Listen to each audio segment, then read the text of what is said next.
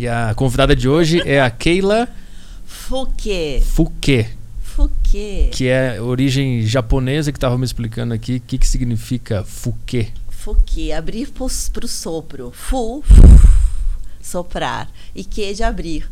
Fuque. E Keila significa casa de Deus também. Uma, uma amiga um dia falou isso, eu não sabia. E Fuque tem origem japonesa. E tu é, tu, a tua família tem eu origem... sou mestiça. Ah. É, minha mãe é descendente de italiano Uhum. com alemão e um pouco de árabe. E meu pai, filho de japoneses. Então eu sou um sushi com pizza, não é? Porque é uma mistura. Mas tu te apegou mais em alguma das culturas ou as duas têm o peso... Não, eu acho que as duas. Antigamente eu tinha um pouco de. Ai, vamos dizer. Uma dificuldade com o japonês. Meu pai foi o primeiro a casar com uma mulher gaidinha, uma branca, né? O legadinho que é... que significa uma mulher ocidental. Então, naquela família não tinha casamentos com mulheres é, a não ser de- da tradição japonesa. Uhum. E meu pai gostou da minha mãe e foi lá, num, foi até numa corrida de um dokai que fala que são gincanas que os japoneses fazem. E minha mãe foi naquele dia e ela- eles contam que na gincana tinha que é, amarrar o pé. Você pega, sei lá, tem vários papéis, vai 10 homens de um lado, 10 ó, mulheres de outro, e cai papel um, um, e, um, um, um, e se encontra o um Ah. com o outro. E aí eles seguram o braço e vão correndo até o final. Quem, quem, quem chegar no final ganha um papel higiênico, umas coisinhas assim. E meu pai encontrou com a minha mãe nesse lugar. É, num dokai, e aí ficou rodeando ela, enfim. Mas isso aqui no, aqui no Brasil, isso, No Brasil, em São Paulo. No Brasil, eles são brasileiros. E aí ele se apaixonou e casou e brigou com a família. Então fala, poxa vida, por que não pode casar com uma mulher? E, e a família ocidental também tinha um pouco de resquício. Os italianos também tinham... Não, não Tinha, casam com os essa imigrantes com é tudo meio isso. Eu falo, ai, por que, que vai casar com japonês? Meu avô falava, e meu outro avô também, vai casar com branco, vai falava pra minha avó, vai plantar batata com japonês. E a minha avó falou, vou, a nossa filha gosta, entendeu? Uhum. Então, enfim. E aí se casaram. E eu sou a primeira filha do seu Tadashi e da dona Lourdes. Ah, tu é a primeira, a primeira, A, a primeira cria a primeira cria. da, da mistura. É, Keila Fuki. E tu tava falando também que o Fuke, que se fala em japonês, tu tava me contando a história desse nome, que os japoneses mudaram o nome. Sim, é, é, eu soube pela árvore genealógica que uma, uma prima minha foi para lá. E aí o que acontece? Era um clã de samurais e que teve um combate, teve Uhum. um- uma guerra, uma briga. E aí os Reiki, minha, minha família chamava Reiki, Uhum. eles perderam. E por é, vergonha, o japonês tem muito disso, né? Essa tradição que é estranha, mas ou você se mata, faz o sepulcro, Uhum. ou você muda de nome, ou, ou você foge, ou faz o que, que, fa- o que que faria, né? E eles fizeram isso, mudou para Fuke e saíram do local. Então veio o pessoal de Hokkaido, que é o norte do Japão.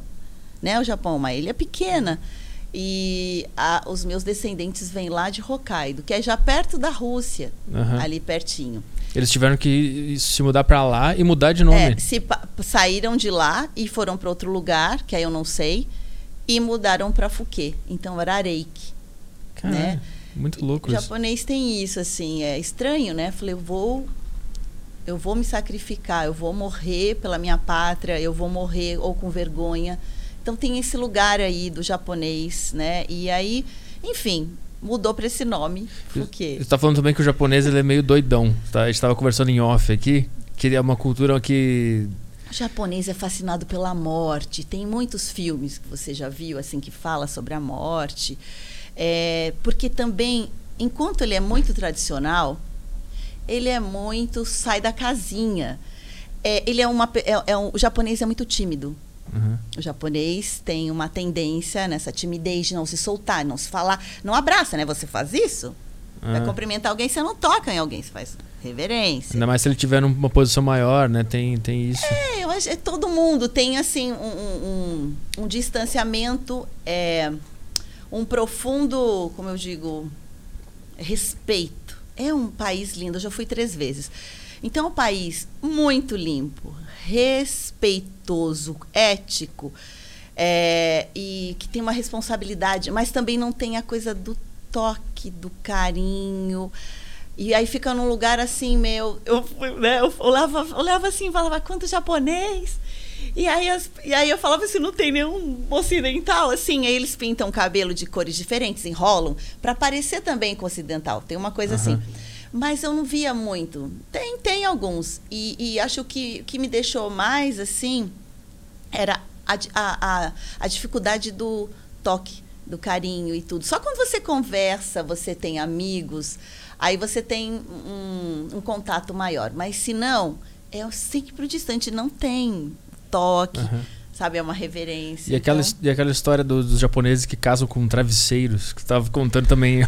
Como é que é o wife, wife Pillow? Wife Pillow. Eu fui, fui há uns três anos, a gente tinha um grupo de teatro e o Coletivo Oriente-se, depois eu quero falar sobre isso. E a gente ia criar uma peça. E é, fomos estudar tudo sobre é, o Japão. Uhum. O que, que a gente queria trazer? Porque mesmo sendo japonês, japonesa, assim, a gente aqui está no Brasil, né?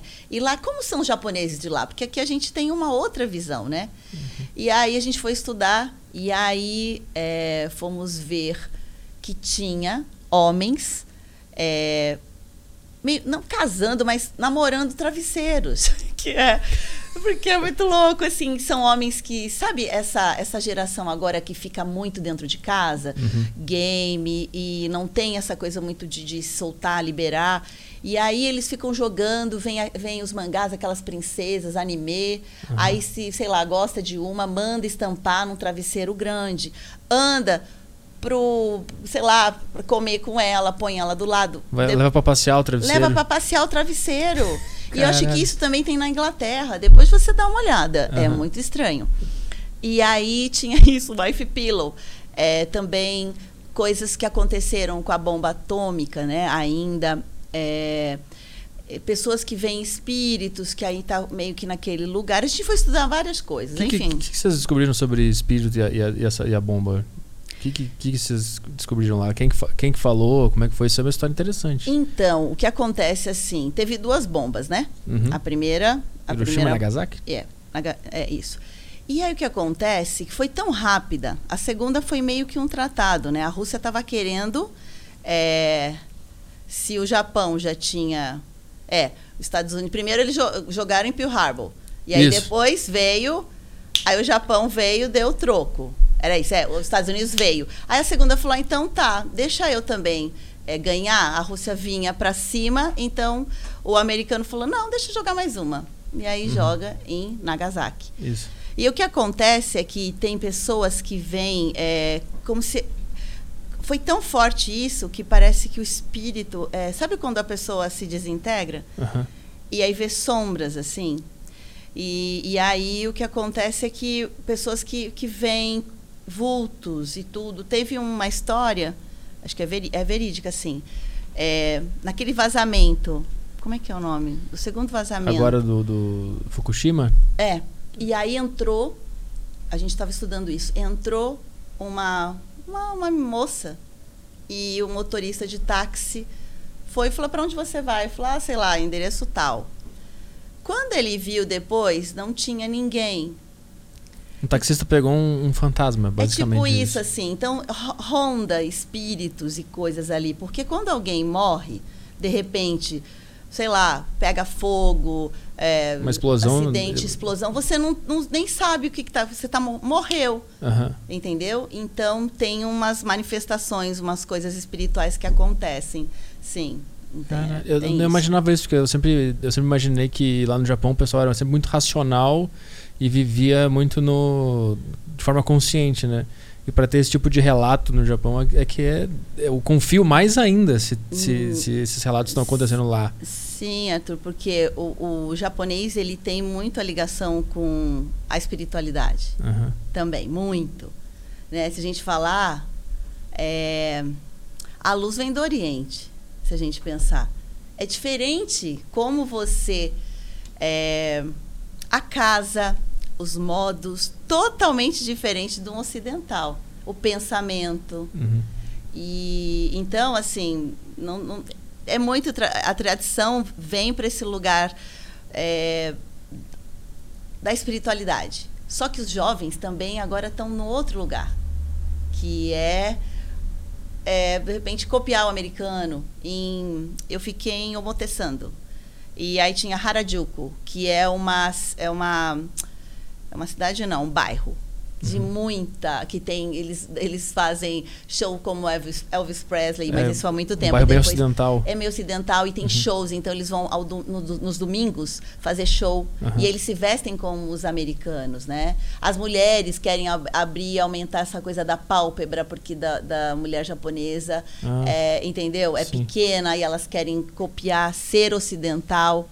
Então rola um conflito demais assim dos, dos jovens para os mais velhos. A cultura ocidental chegou muito forte lá, né, para os jovens. Inclusive tem vários grupos de dança bem parecidos com Spice Girls, que vai isso, que vai tudo para lá, né? É, então tem, tem essa coisa dessa mistura. Existe Eles querem e, passear. É. Existe esse, esse embate lá no, no, no, no, Japão sobre até que ponto é bom ocidentalizar aqui.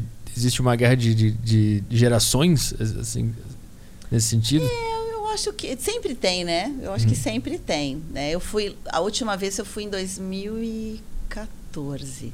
Eu fui muito rápido, né? Para uma fui coreografar 110 pessoas para um evento, é, uma oferenda artística de uma arte que eu pratico, que é a Mahikari, que é uma arte espiritualista de uhum. imposição da mão. Eu já faço isso há 30 anos. Explique o que é isso. A arte Mahikari é uma arte espiritualista de purificação através da imposição da mão, uhum. aonde tem o aspecto físico, mental e astral.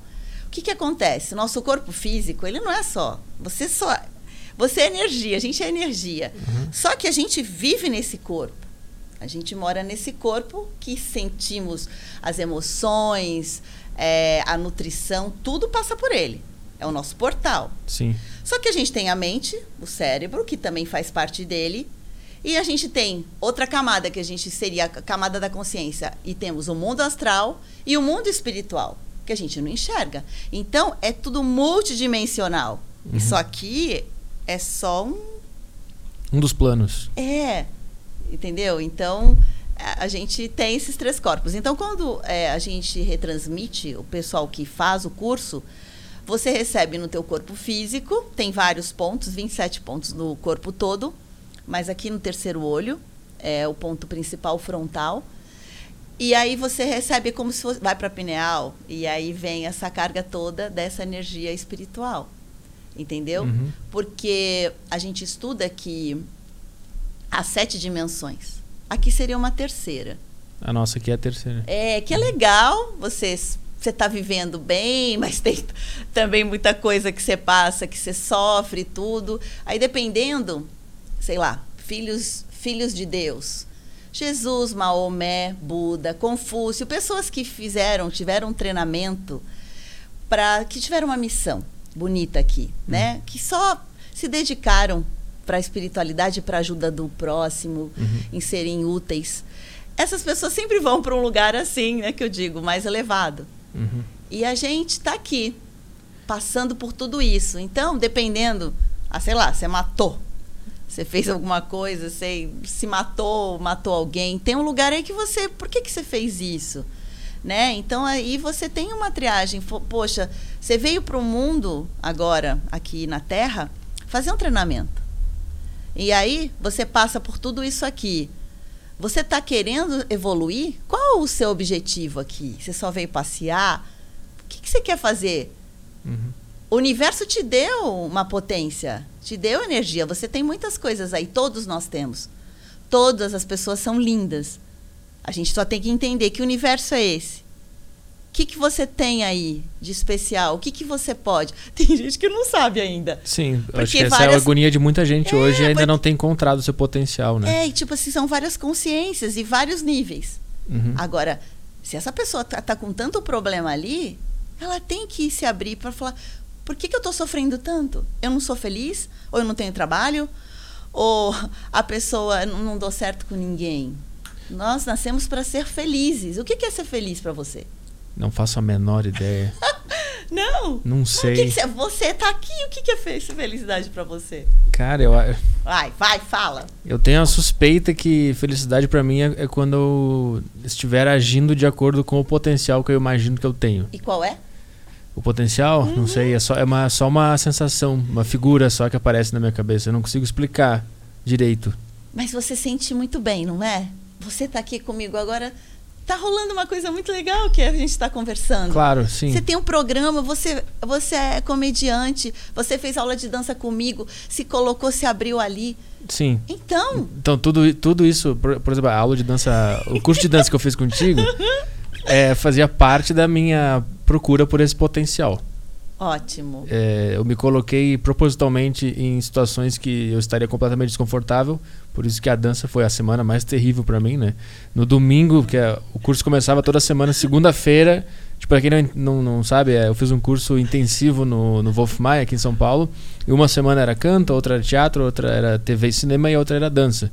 Então, tipo assim, no domingo tu tava sempre, é, na segunda-feira seguinte ia começar um curso novo, né? E no de dança, eu foi o pior domingo da minha vida. Foi, meu Deus, amanhã vai ter dança, vou ter que dançar. Que, que você isso. entrou suando. Mas ela, é. nada, você foi em tudo. Você se abriu para a experiência. Sim. E é isso que a gente precisa estar tá aqui agora na Terra e falando, gente, eu tenho uma vontade, um desejo de fazer algo. Vai, experimenta. Exato. O que, que a gente está esperando? Agora é o momento. É. Agora é o momento. Foi por isso que eu fiz isso, exatamente então, por isso. E aí você tem tudo isso, felicidade. É, é ter isso, entender é, que a gente também sofre. Não é só alegria. Não é só alegria, esse é o treinamento. É gostar do sofrimento, aprender a gostar. É, é, gostar, entender que falou, ok, eu não estou acertando aqui. O que, que eu tenho que entender? Uhum. Alguma coisa. Sim. Aí eu viro a chavinha. Então, assim, é, tem três aspectos importantes para ser feliz? Hum. É, saúde, primeiro. Uhum. Quando a gente está pleno de saúde, a gente não tem tudo? Dinheiro nem tem. Você, você tem saúde, você trabalha. Você vai conseguir, vai conquistar alguma coisa. Se a gente está doente, é complicado. Harmonia. Você está bem com as pessoas. Ah, não, aquele ali não. Ah, minha mãe não sei o quê. Sabe essa Sim. coisa? É tão bom quando você é, ama as pessoas e se sente querido e troca. É muito bom. Eu, uhum. eu gosto de todo mundo. Tipo assim. Eu queria ter isso. Eu quero ser assim. Me ensina. Te ensino. Eu gosto disso, assim, de abrir o coração e falar, ok, é, que maravilha. É, é, é como um aluno que entra. Os mais difíceis são os que eu mais gosto, porque eu falei, aquele já tem talento. Aquele ali sabe de tudo. Tem uma perna, tem... aquele ali está se esforçando, mas ele ama que, que eu posso fazer com esse menino, com essa menina, para poder trocar? Mas tu, percebeu que as pessoas que mais, tinham mais potencial eram as que estavam mais sofrendo ou estavam mais em dúvida do seu potencial, é isso? Às vezes não. Tem muitos que têm talento demais e estão perdidos, ou porque tem muito talento. Uhum. Aí deixa para coisa, ah, eu já tenho. Deixa para lá. Aí não se esforça. E não se esforça. Uhum. E os que não têm, é, geralmente é, tudo acho que na vida tem que ter um, ter um esforço. E uma persistência, é um estudo. É um estudo. Ninguém nasceu. A gente pode ter um talento, mas ninguém sabe, ninguém me, me colocou um dedo aqui, eu virei bailarina, não. Uhum. Eu sei que eu tinha uma, um corpo, alguma coisa que era um, um, uma facilidade. Tinha. Que isso era desde pequena. Mas não foi assim. Aperta aí, aquela virou bailarina. Não, não foi isso. Como é que é o, o quão, o quão não agressiva a frase que eu quero falar, a palavra que eu quero falar, mas enfim, o quão agressivo é o treinamento ou a dedicação para se tornar uma bailarina, porque eu sei que é um mercado muito difícil, muito concorrido e o treinamento é muito pesado, são horas e horas Sim. de exigência física e emocional. Ó, vou te dizer, eu comecei com 10. Eu não comecei nova não. É, mas era tanta vontade, era tanta vontade que com 13 eu já eu ganhei bolsa depois do segundo ano, eu nunca paguei. E eu ajudava a minha professora a dar aula para os baby class, são crianças. Uhum. E eu já comecei a dar aula tipo com 14 anos, 13, 14 anos e em pouco tempo eu já estava auxiliando, não dando aula. É, que era uma coisa, era uma paixão assim a dança para mim. Consegue explicar de onde, de onde surge essa, esse chamado? Como é que Não, é, é, bem difícil botar em palavras, mas. Não, eu acho que para mim não, é de alma. É vem lá de, lá de trás. Eu já fui bailarina, ah. eu acredito nisso, eu é, é alguma coisa, porque é muito, muito inerente, forte. é forte. É um êxtase dançar. Para mim, a dança são todas as coisas, que não sou só bailarina. Não sou só bailarina e meu caminho foi abrindo para outras coisas. Mas a minha conexão com o corpo, com o movimento, é forte. É muito gostoso. É só uma sensação que vem. É muito forte, é, uhum. é me, me estremece. Eu sinto tesão, sei lá, para estar tá me movimentando, respirando, sentindo, é a presença, é a presença, é o meu corpo aqui, uhum. né? Só que aí existem várias técnicas de dança, é, vários estudos, né? E, e, assim, eu comecei com o balé clássico, uhum. que é bem difícil, que é, vamos dizer, a bailarina clássica, ela precisa de ter um corpo. Não dá para ser tipo bailar. Ela pode fazer aula, mas ser uma profissional do clássico, vou te dizer que não é tão simples. Para ser uma profissional, tem, tem que ter um pé, um pé que é um coup de pied, um pé assim, uma perna, um alongamento. É, tem um, um, corpo aí, tem um físico. Mas que a pessoa pode adquirir ou tem, é, existe um padrão meio genético assim? É, um genético, é. porque alongamento, abertura, sei lá, abrir a perna, tem uma coisa que você nasce, tem facilidade. Outras não tem vai conquistar um pouco, mas uma coisa assim, na excelência de uma genética de uma abertura de quadril, uma perna, não, não, não é muito assim. Uhum. Entendeu? Sim. Então, é, fui, fui para o clássico. Aí eu me formei depois de oito anos é, com clássico, e nisso é, eu, já, eu sempre fui muito buscadora e é, gosto de estudar e ver outras coisas. E o clássico é difícil. Eu dancei até um, um, certo momento. Aí depois disso eu fui parar no Japão, que eu ganhei um concurso de Miss. Eu fui lá trabalhar de modelo e nem era modelo, mas enfim, fui lá. Trabalhei um pouco, nem quando eu voltei, eu fiz um teste. E aí eu fui começar a entrar. Eu entrei para trabalhar numa casa chamada Palladium, que era uma casa de shows, ali onde é o Teatro das Artes e ali começou a minha outra visão da dança. E outra coisa, eu comecei a fazer teatro de revista. Eu fui trabalhar com Calbi Peixoto, que é Elisete Cardoso. Teatro de revista é um teatro exclusivo brasileiro. Tem essa tradição brasileira, que é a época da, da chanchada, do Oscarito, que é a época da, das vedetes então, ali naquele lugar ainda, com direção de Abelardo Figueiredo, tinha o show, meio teatro de revista. Não era só teatro de revista. Então, era uma casa que tinha é um jantar dançante, as pessoas sentavam, iam para ver shows, como Cassino da Ur Urca, que tinha lá atrás, Walter Pinto, né? A gente, a gente indo lá para trás, onde começa é, depois o teatro musical, mas vem lá de trás. Essa é a nossa tradição. E aí é, eu fui parar nessa casa. Passei num teste. Nunca, passei num teste e eu, e eu passei porque eu era clássica. Porque a, a principal, a Valéria Matos, ia fazer um número do Adágio das Rosas, que era um número do ballet clássico. E aí, é, da Bela Adormecida. E eu ia ser a sub dela. Uhum. E eu entrei. E aí eu falava, gente. Aí ela falava, agora tem que sambar. Agora tem que fazer jazz. Eu falei, eu não sei muito isso. Mas enfim. Ali eu comecei a abrir minha, minha, minha mente e o meu outro tipo de movimento para esse lugar. E eu gostei muito. Até eu lembro, né? Porque eu era alta e tinha as modelos, porque como o Lido de Paris e também Moulin Rouge, tem as mulheres todas que ficam de seio de fora. E ali rola o que também, que é um teatro de revista, né? Um vaudeville. E aí tem o que? As bailarinas que fazem os números, tem os cantores, tem uma banda que eram os Novos Baianos, que eram ritmistas, show de mulatas. Era uma coisa de variedades, é um show de variedades. Uhum.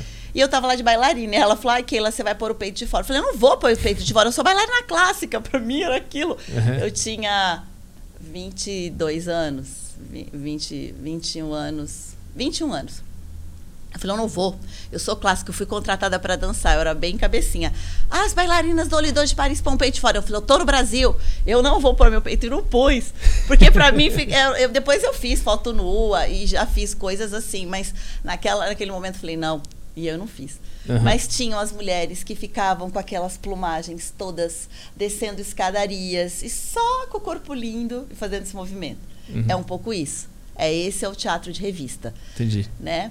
Que a Dercy fez muita comédia uhum. né, ali, que vai, vai fazendo a parte da comédia, aí tem as bailarinas, tem os músicos, então é isso, é um show de variedades. Vai acontecendo números, números. Entendi. É isso. Uhum. Aí tu, então tu se formou como bailarina clássica e depois foi parar nesse tipo de cultura, como é que se... Parei se... nessa casa de shows. Teatro de revista.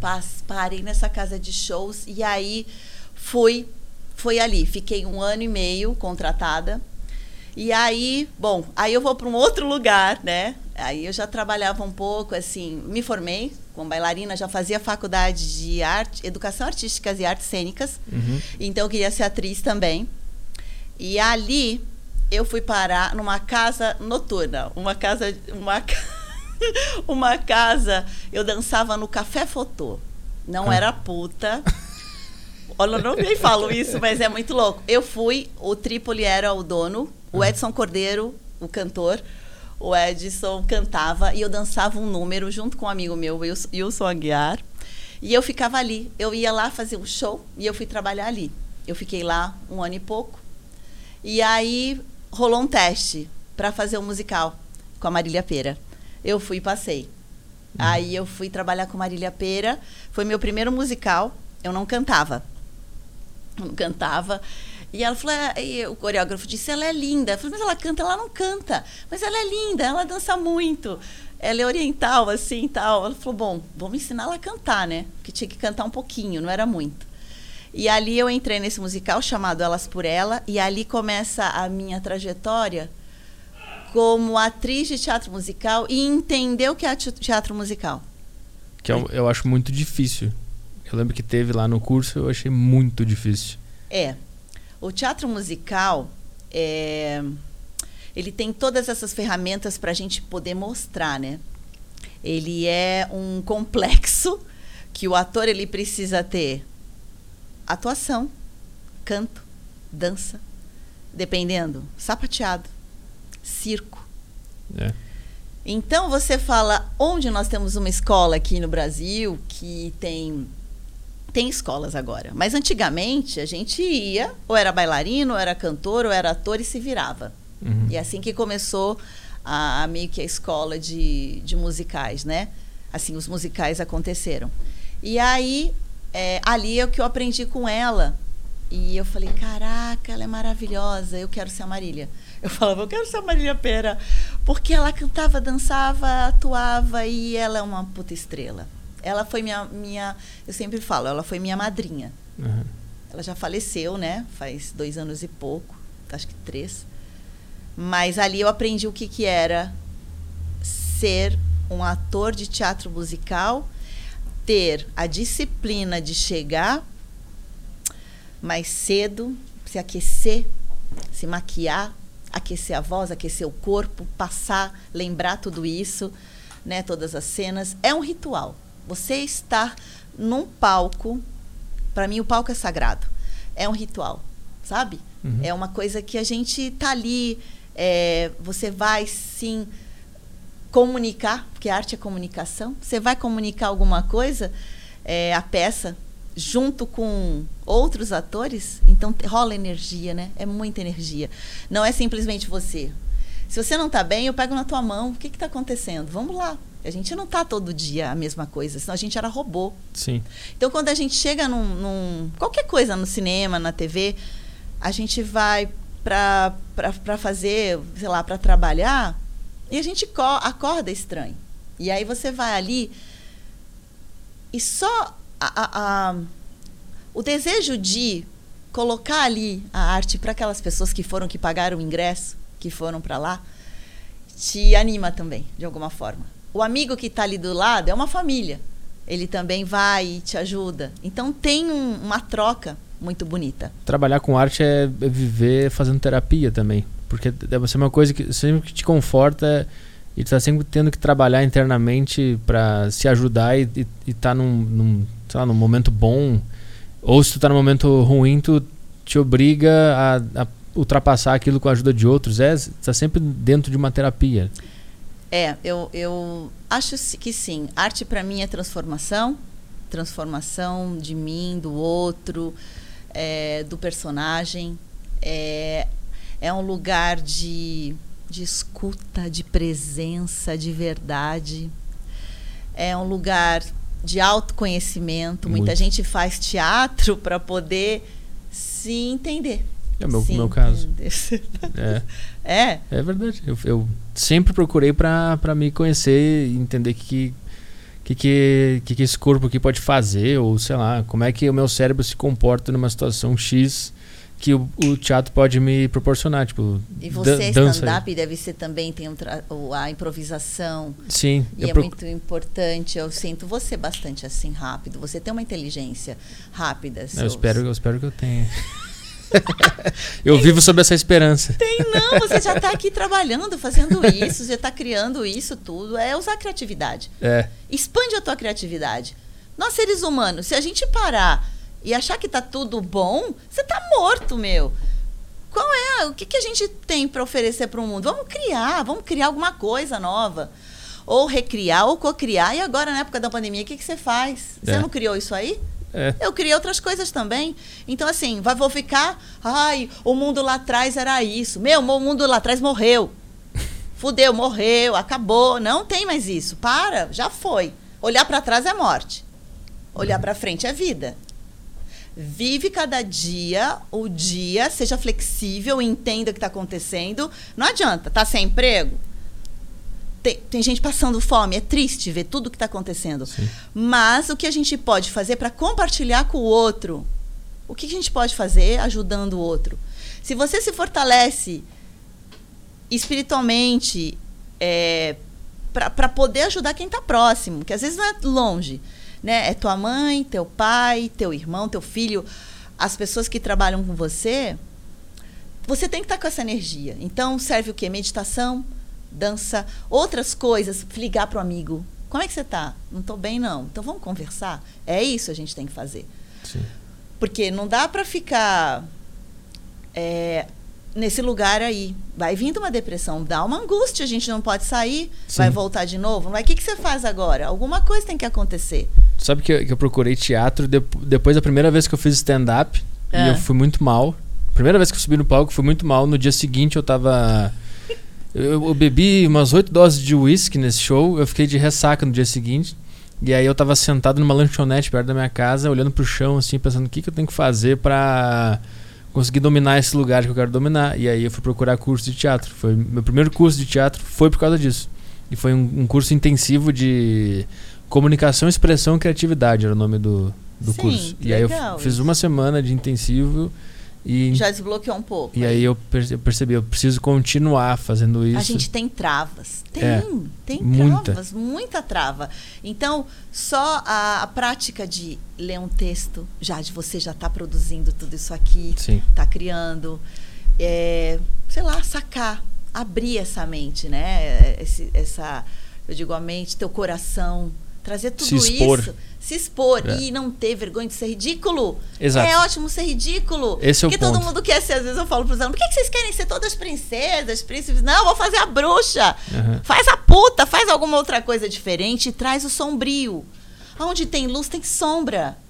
Não tem como. A felicidade não existe só assim. A gente entende que ela é, é eu digo que é, é o ensinamento do bambu. Você já ouviu falar? Não.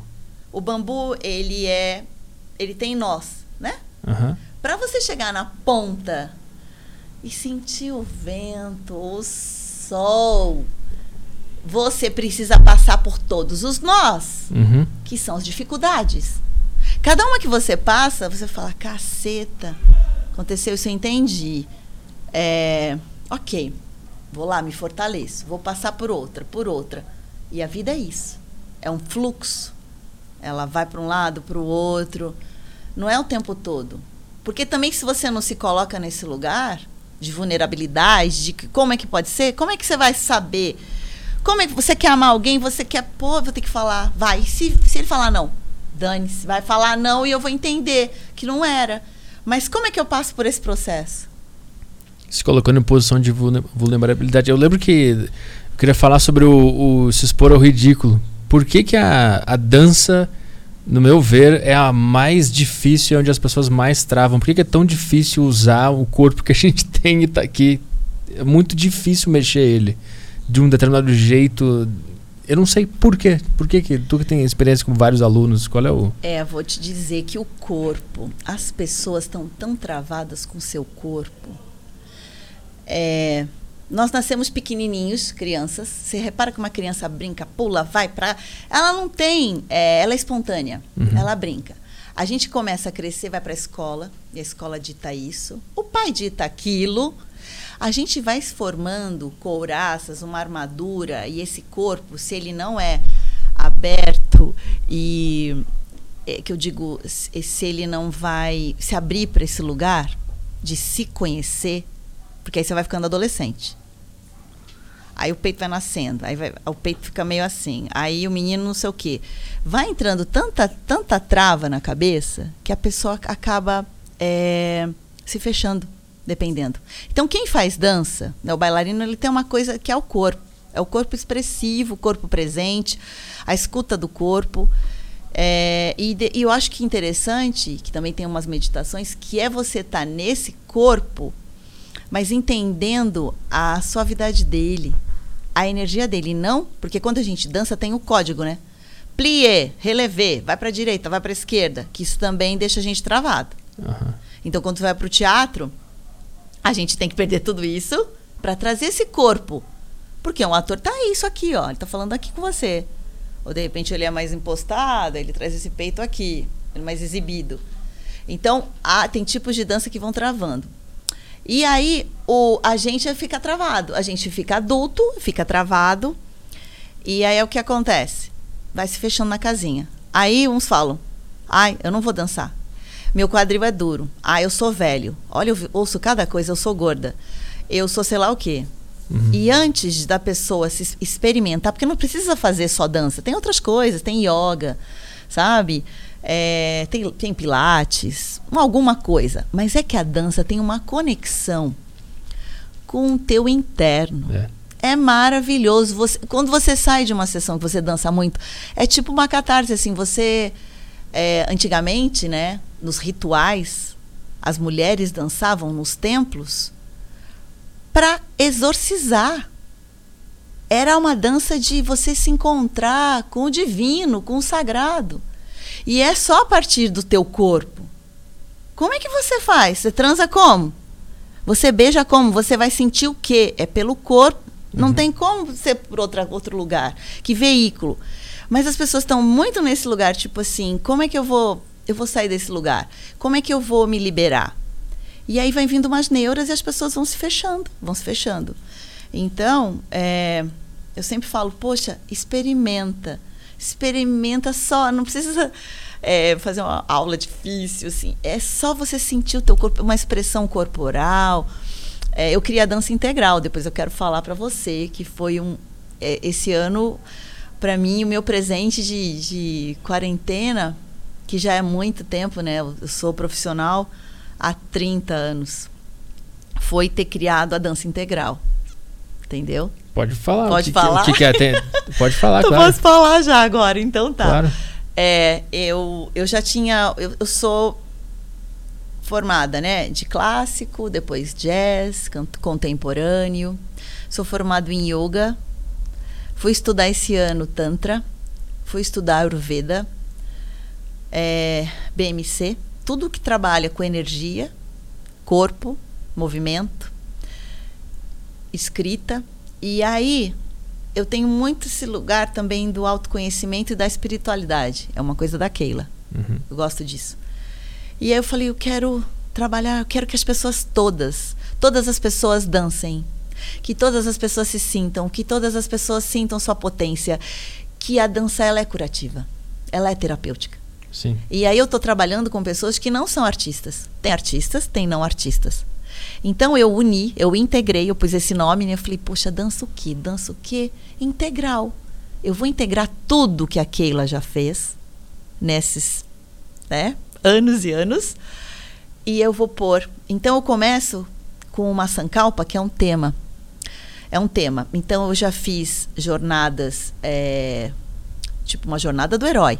No final eles vão ter temas: dualidade de movimento, a presença, o agora, os deuses e as deusas, a dança sagrada, a dança ritualística, vários temas. E aí cada aula, os chakras. E aí cada aula é, eles iam estudando e no final eles iam criar uma, uma performance uhum. a partir da vida deles. Porque o que, que eles vivenciaram ali faria uma performance. E foi tão lindo. Tinham homens e mulheres. Eu tenho lá o Instagram, arro, é arroba dança.integral. Por favor, vão fazer aula comigo. Eu dou uma aula grátis, a louca. E aí, é, e aí eu tô agora já no, no quarto módulo. Eu criei os elementos, um curso só sobre elementos da natureza.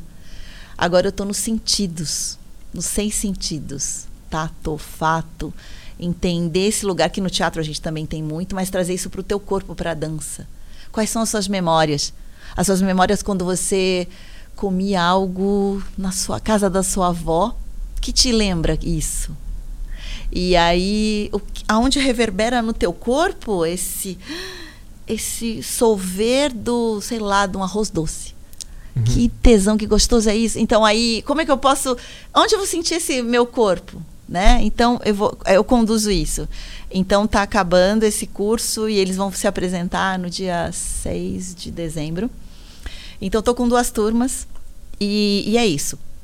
Tem um tema, eles fazem yoga, flow yoga, é, fazem meditação ativa, meditação guiada. Meditação ativa é o quê? Meditação ativa é onde eu coloco meu corpo em atividade, em movimento. Eu não vou ficar parado. É, é uma meditação que o Osho tem vários tipos, mas uma meditação que o Osho deu muito e eu trabalho um pouco disso. Então eu coloco, você, eu vou pôr uma música, eu vou de repente dar um tema, o feminino.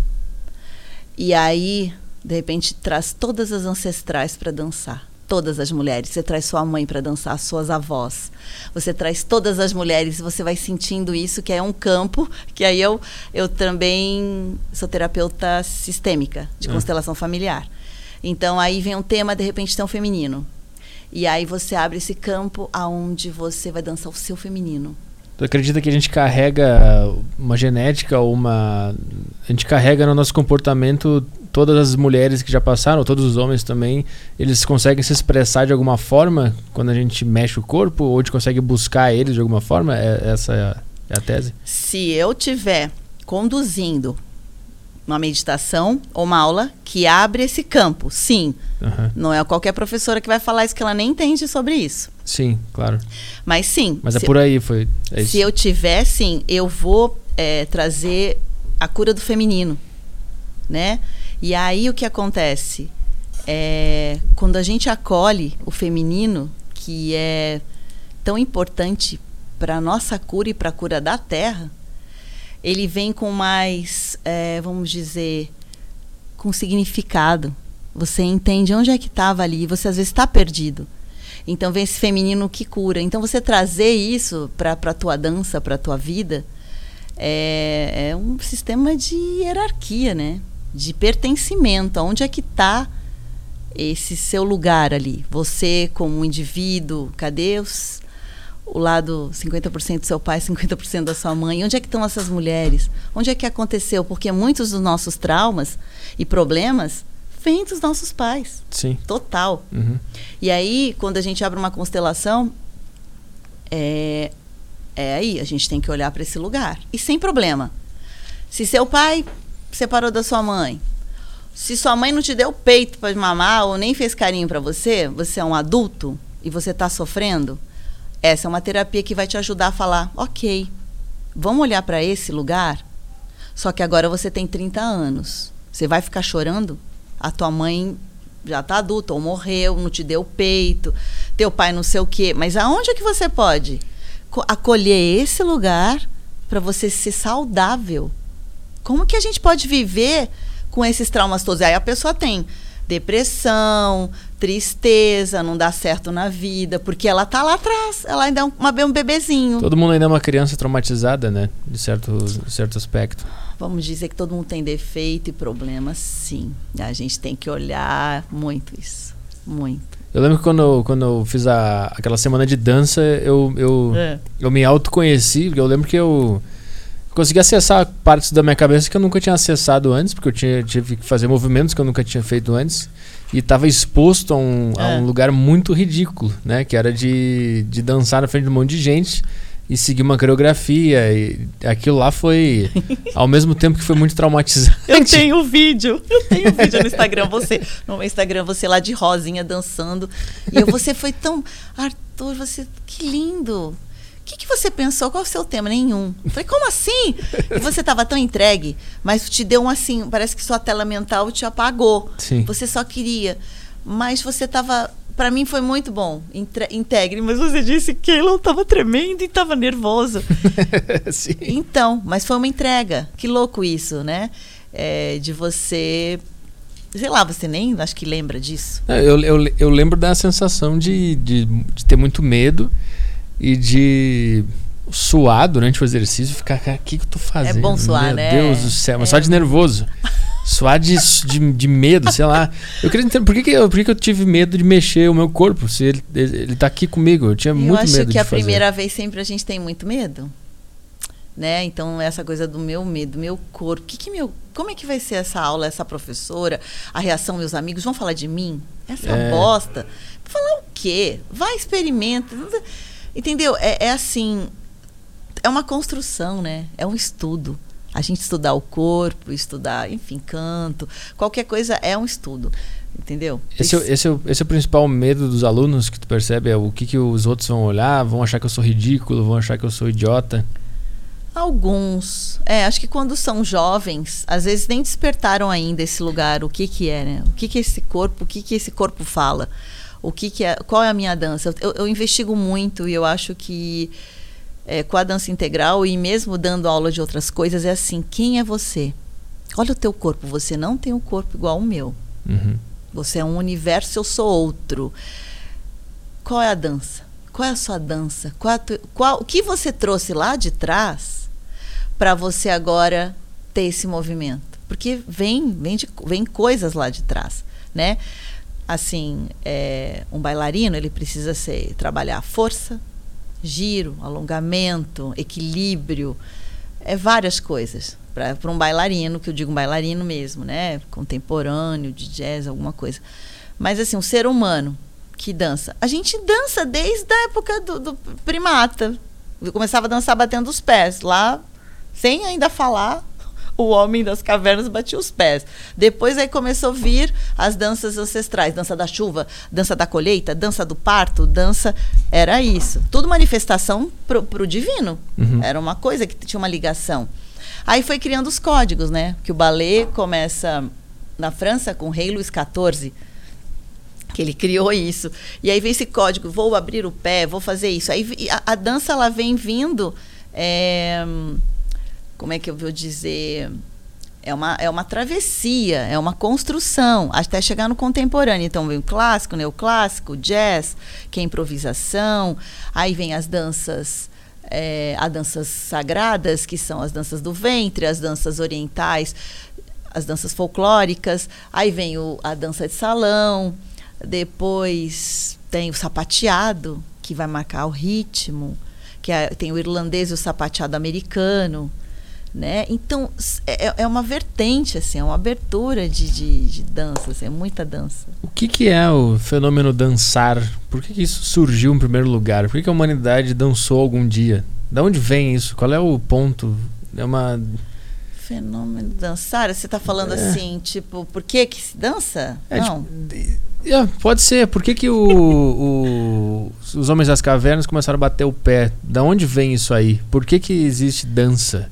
E, ah, entendi. Então, eu para mim é uma, é, uma, é uma manifestação inerente do corpo. Ele tinha que fazer alguma coisa, se expressar com alguma coisa. É como a gente aqui. Eu tô falando, eu tô reparando que minhas mãos dançam. As minhas mãos estão falando. É. Eu tenho uma coisa aqui que eu tô aqui. Você tem uma coisa que tá parado aqui. Tem uma coisa que você se movimenta, mas não muito. Você tá aqui, ó, sempre aberto, você abre a perna, fecha a perna. Essa leitura sua. É. A gente, como é que você se abre para esse lugar? Eu acho que os homens queriam é, manifestar. Se não tinha ainda essa coisa do falar, eu vou me movimentar, eu vou bater o pé no chão, eu quero chamar atenção. Não tem o, o animal que, de repente, a, a- a- sei lá. O a- pavão, aquele, aquele, tem aquele o de- pavão, e aí ele tá sentindo o cheiro da fêmea, e ele movimenta o corpo, ele faz uns. Meu, tem, acontece uma coisa química. É uma energia, uma coisa química do, do, do animal ou do homem para alguma coisa, né? Então é Uhum. uma ação-reação. Então ele queria manifestar. Então essa coisa de vou caçar, vou caçar, é, e aí eu vou, poxa, se antigamente só tinha caça e umas frutinhas, que era isso, não tinha farinha, leite, cereal. Então, como é que você vai? Você vai ali, você vai caçou um leão, sei lá, vai comer isso. Você tem mais é que é, dançar, que eu cacei um leão e vou dar para toda a minha tribo, né? Vou dar para toda a minha tribo um pouco de dessa carne. Vou oferecer para minha, sei lá, para o povo que estava ali, né? Ou é filho, tudo. Então Uhum. tinha isso, né? Seria uma forma muito orgânica de comunicação. É, é tipo. E, e sagrada, eu acho que muito para os deuses, porque eu acho que tinha isso, assim, entendeu? Porque comunicar. e era, era é, pela, é pela natureza, não é nem por, vou dizer, é universo, né? Deus, universo. Era em conexão com a natureza. A natureza te deu a caça ali. Ela também está te dando umas frutinhas, ela está te dando algo. Então eles tinham que experimentar, né? Uhum. Então aí entendeu, ah, e aí então vou ter um filho, sabe? Uma conexão, sei lá, é, é, vou ter um, né? Vou parir. Como é que é isso para a mulher, sabe? Eu vou dançar esse esse ritual, é um ritual, tudo é um ritual. Então acho que a gente perde um pouco agora, um pouco dessa coisa de deixar o corpo para lá e não se conectar. Tá muito na forma. Então, tudo tá muito na forma, eu acho. A pandemia ela veio para mostrar isso pra gente. Como, Oi. assim, como assim na forma? Na forma é quando você tá todo dia você faz a, você não repara mais. Você repara a cor da água, o gosto. Uhum. Você comeu uma maçã, assim, você sentiu a, a fora da maçã, a, A pele da textura. maçã, a textura. Aham. Cara, põe a língua na maçã, cheira a maçã. A gente não faz mais isso, a gente come rápido. A pandemia não falou agora, parem, parem. Vocês vão fazer agora? O que que vocês vão fazer? E aí foi um lugar de reflexão. Para mim é, Uhum. é o, que- o que eu vejo, né? O que eu vejo é isso. Então, é, onde, como é que eu posso agora me reconectar a Keila com a Keila, a Keila com as pessoas que estavam em volta que eu também foi, foi muito bom assim, foi poxa, ver minha filha, meu filho, eu tenho filhos e fala caramba, vamos criar umas coisas aqui, Keter, que eu tinha que fazer, umas coisas que eu queria criar com ele, porque ele é videomaker. E a minha filha, que eu fui falar coisas que eu eu tinha parado. Então, até o meu feminino estava sufocado de masculino, porque eu sou uma mulher muito de trabalho. Aham. E, e a gente precisa trazer essa coisa do silêncio. Só sentir, só respirar e parar, e a gente não faz isso. No, no, no curso da dança integral, né? É, tem, tu disse que tem um módulo de, de agora, do- viver o momento e o presente. né? Como é que faz pra viver o presente? Essa é a Então, questão. É, mas é isso aqui, se conectar com isso agora. Então, sei lá, a gente acorda cedo lá e. Sei lá, a gente já vai pegar já o celular, né? Porcaria. Então, tipo assim. Olha pro espelho. Você olha, olha como você tá. Né? Você tem, sei lá, vai, vai tomar um banho, vai escovar o dente, sorri pra você. Olha lá fora, olha como tá o céu. Olha como tá o sol. Cara, a gente tem que dar uma. Respirar. Eu acho que é respirar. Faz uma oração. Acorda de manhã, faz uma oração. Você está presente com você. E com outras coisas também. Então, é, é se olhar. Esse presente é se olhar. E isso é a meditação também. Uhum. É quando você para e fala, ok. É, agora eu, eu aqui comigo. E a meditação você pode fazer isso. Dançando é uma meditação. Andando de bicicleta, cortando uma cebola, é uma meditação. Uhum. Né? Aquela meditação, ai, agora não posso pensar em nada, não posso pensar. Difícil isso aí. Não. Né? É também não fazer nada, ficar em silêncio e para. Observa como você está dentro. Só de você fechar o olho, respirar, onde é que tá? Tem alguma dor aí? Você abaixa a bola, sabe? Como é que tá respirando? Como é que tá entrando esse ar aqui? É pela boca? Que você tá é, afoito? Ou você entra pelo nariz e você respira calmamente? Então aí vai te trazendo o estado de presença, uhum. que é o agora.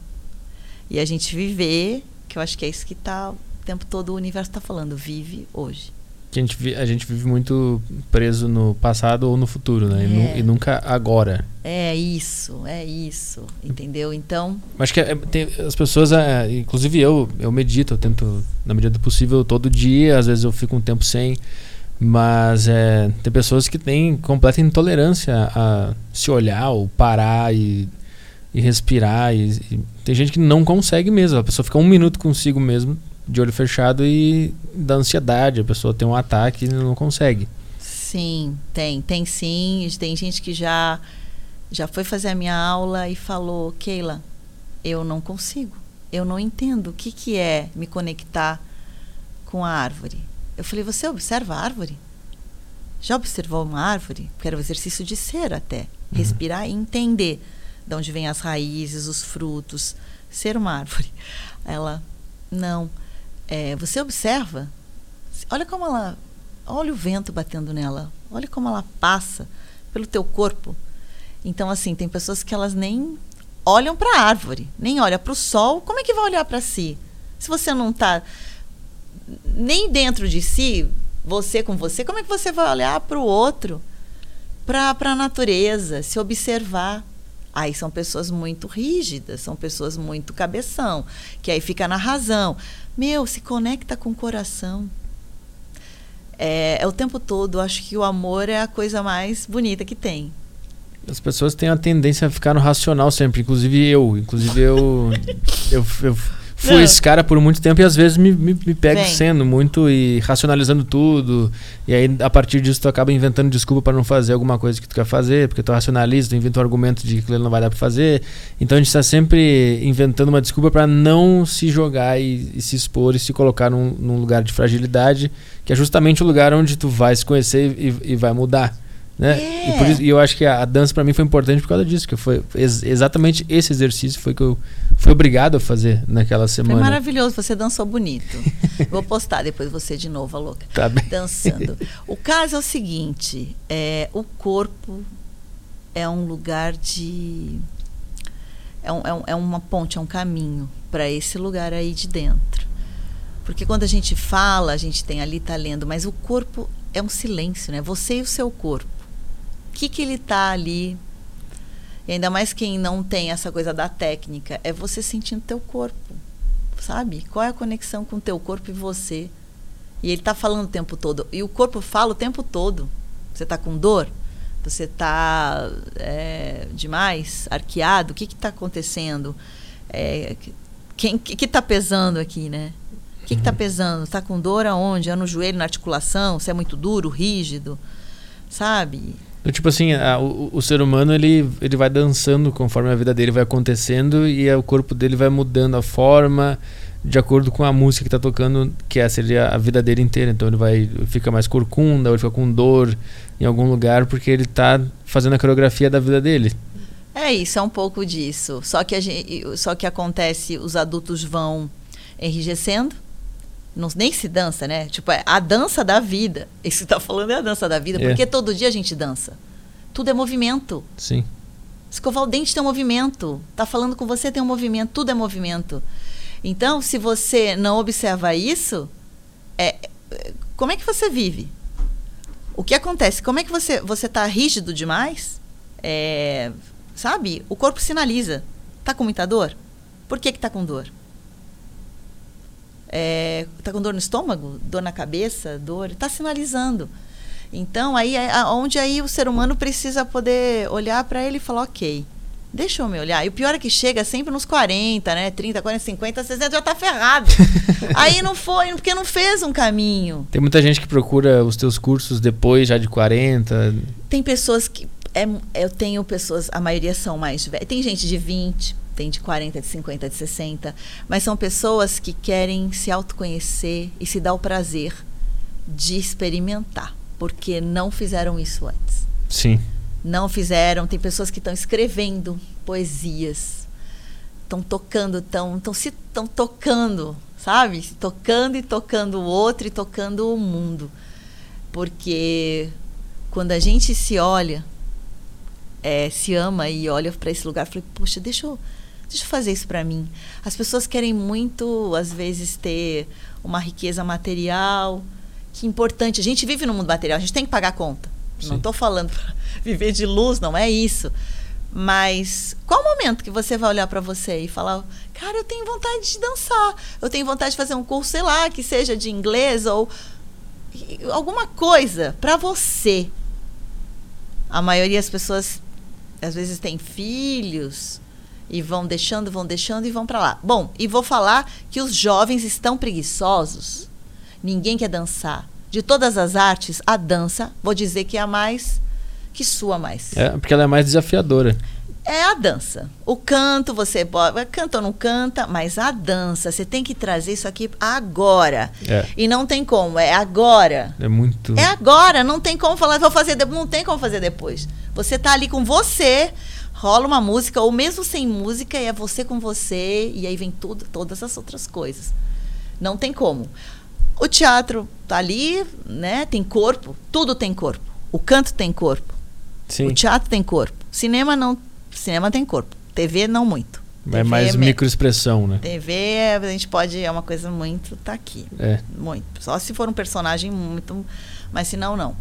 E aí, é, de todas a, a, a, dança, a desafiadora, é a mais difícil. É que, é que menos gente procura? Eu acho que sim. E, e aí também vejo que também é a que mais é aqui, como dizer, vulnerável. A gente fica velho, a gente bailarino, porque a gente envelhece. Uhum. E o corpo ele não mais alcança uma técnica e uma expertise tipo vou virar piruetas, minha perna vai subir, meu alongamento, porque a gente envelhece. E a gente tem que saber que vai morrer. E aí nesse lugar é, de todas é a mais cruel. A dança. Porque o ator, o ator pode fazer até 50, 60, 70. Eles estão trabalhando. A, a, cabeça não lembra o texto, né? Já vi vários atores, assim, a coisa vai para aquele lugar. Mas ainda assim, ele tá atuando. O cantor também, as pregas vocais vai mudando, os hormônios vão mudando. Então, aí, é, para o cantor, também tem uma modificação. Tudo modifica. Uhum tudo modifica, tudo cai, tudo. Mas é como é que a gente pode? A Bibi Ferreira morreu ano passado, com 90 e poucos anos, acho que foi. Ela não saía para beber, ela não bebia nem álcool, nem nada. Ela, ela viveu para ser atriz, para cantar. Ela viveu para isso. É linda a história dela e, né?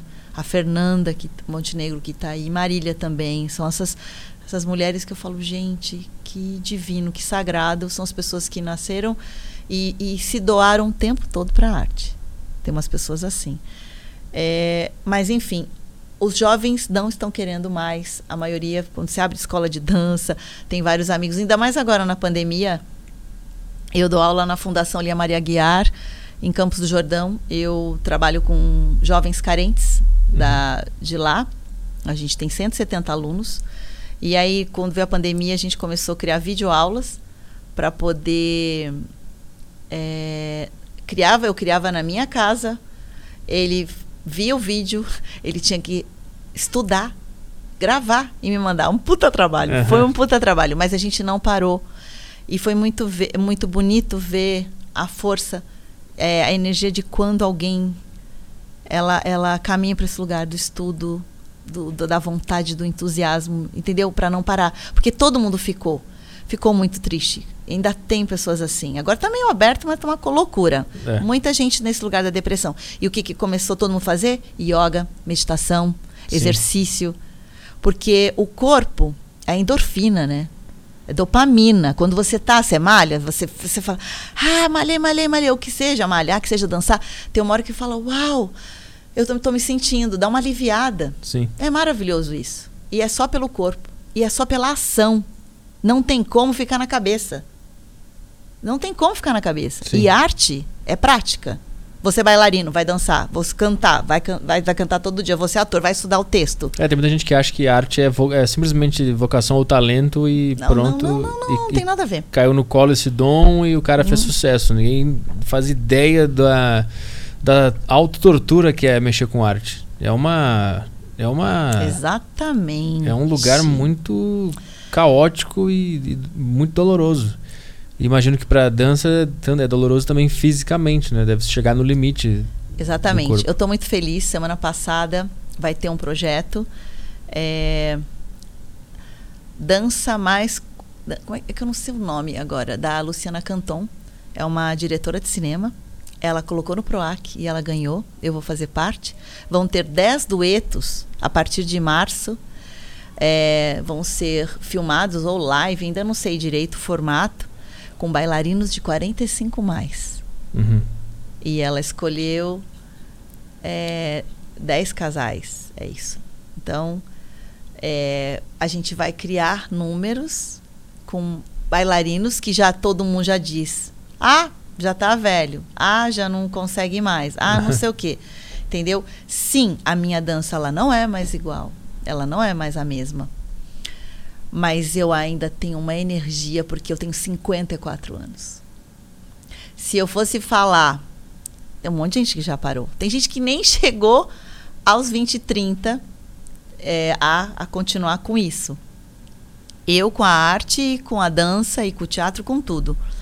É, então eu sinto um puta orgulho de mim mesmo e privilégio, mas é porque eu treino, é uma, é uma questão diária, tipo assim, de eu, eu acredito que é além do físico que eu venho com cuidado trabalhando, né? Mas eu vou também ali naquele lugar.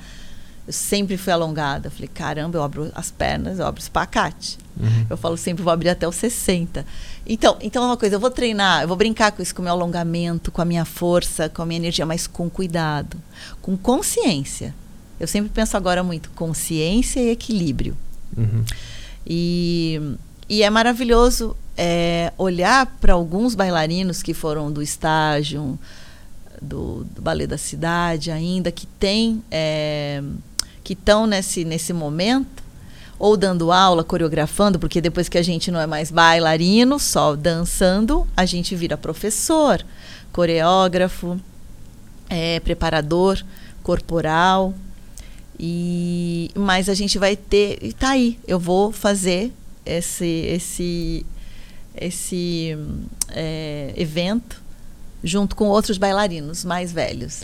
Eu, eu tô curioso para saber como é que é a, a, sei lá, a rotina ou da onde se tira a resiliência e determinação para para se formar em balé clássico ou, e continuar trabalhando com isso. Como é que é a, o teu dia a dia para se manter fazendo isso. E na época que tu. É, é, é, faculdade ou como é que se forma em balé clássico? Balé clássico existe, não. É, existem escolas de formação em clássico. São oito anos para se formar uma bailarina clássica. Como é que é isso? O quão difícil é? Como é que é a rotina de um estudante? É, você, você faz uma aula de duas horas, uma hora e meia, isso para se formar um bailarino mesmo. Você faz aula, depois você vai ensaiar.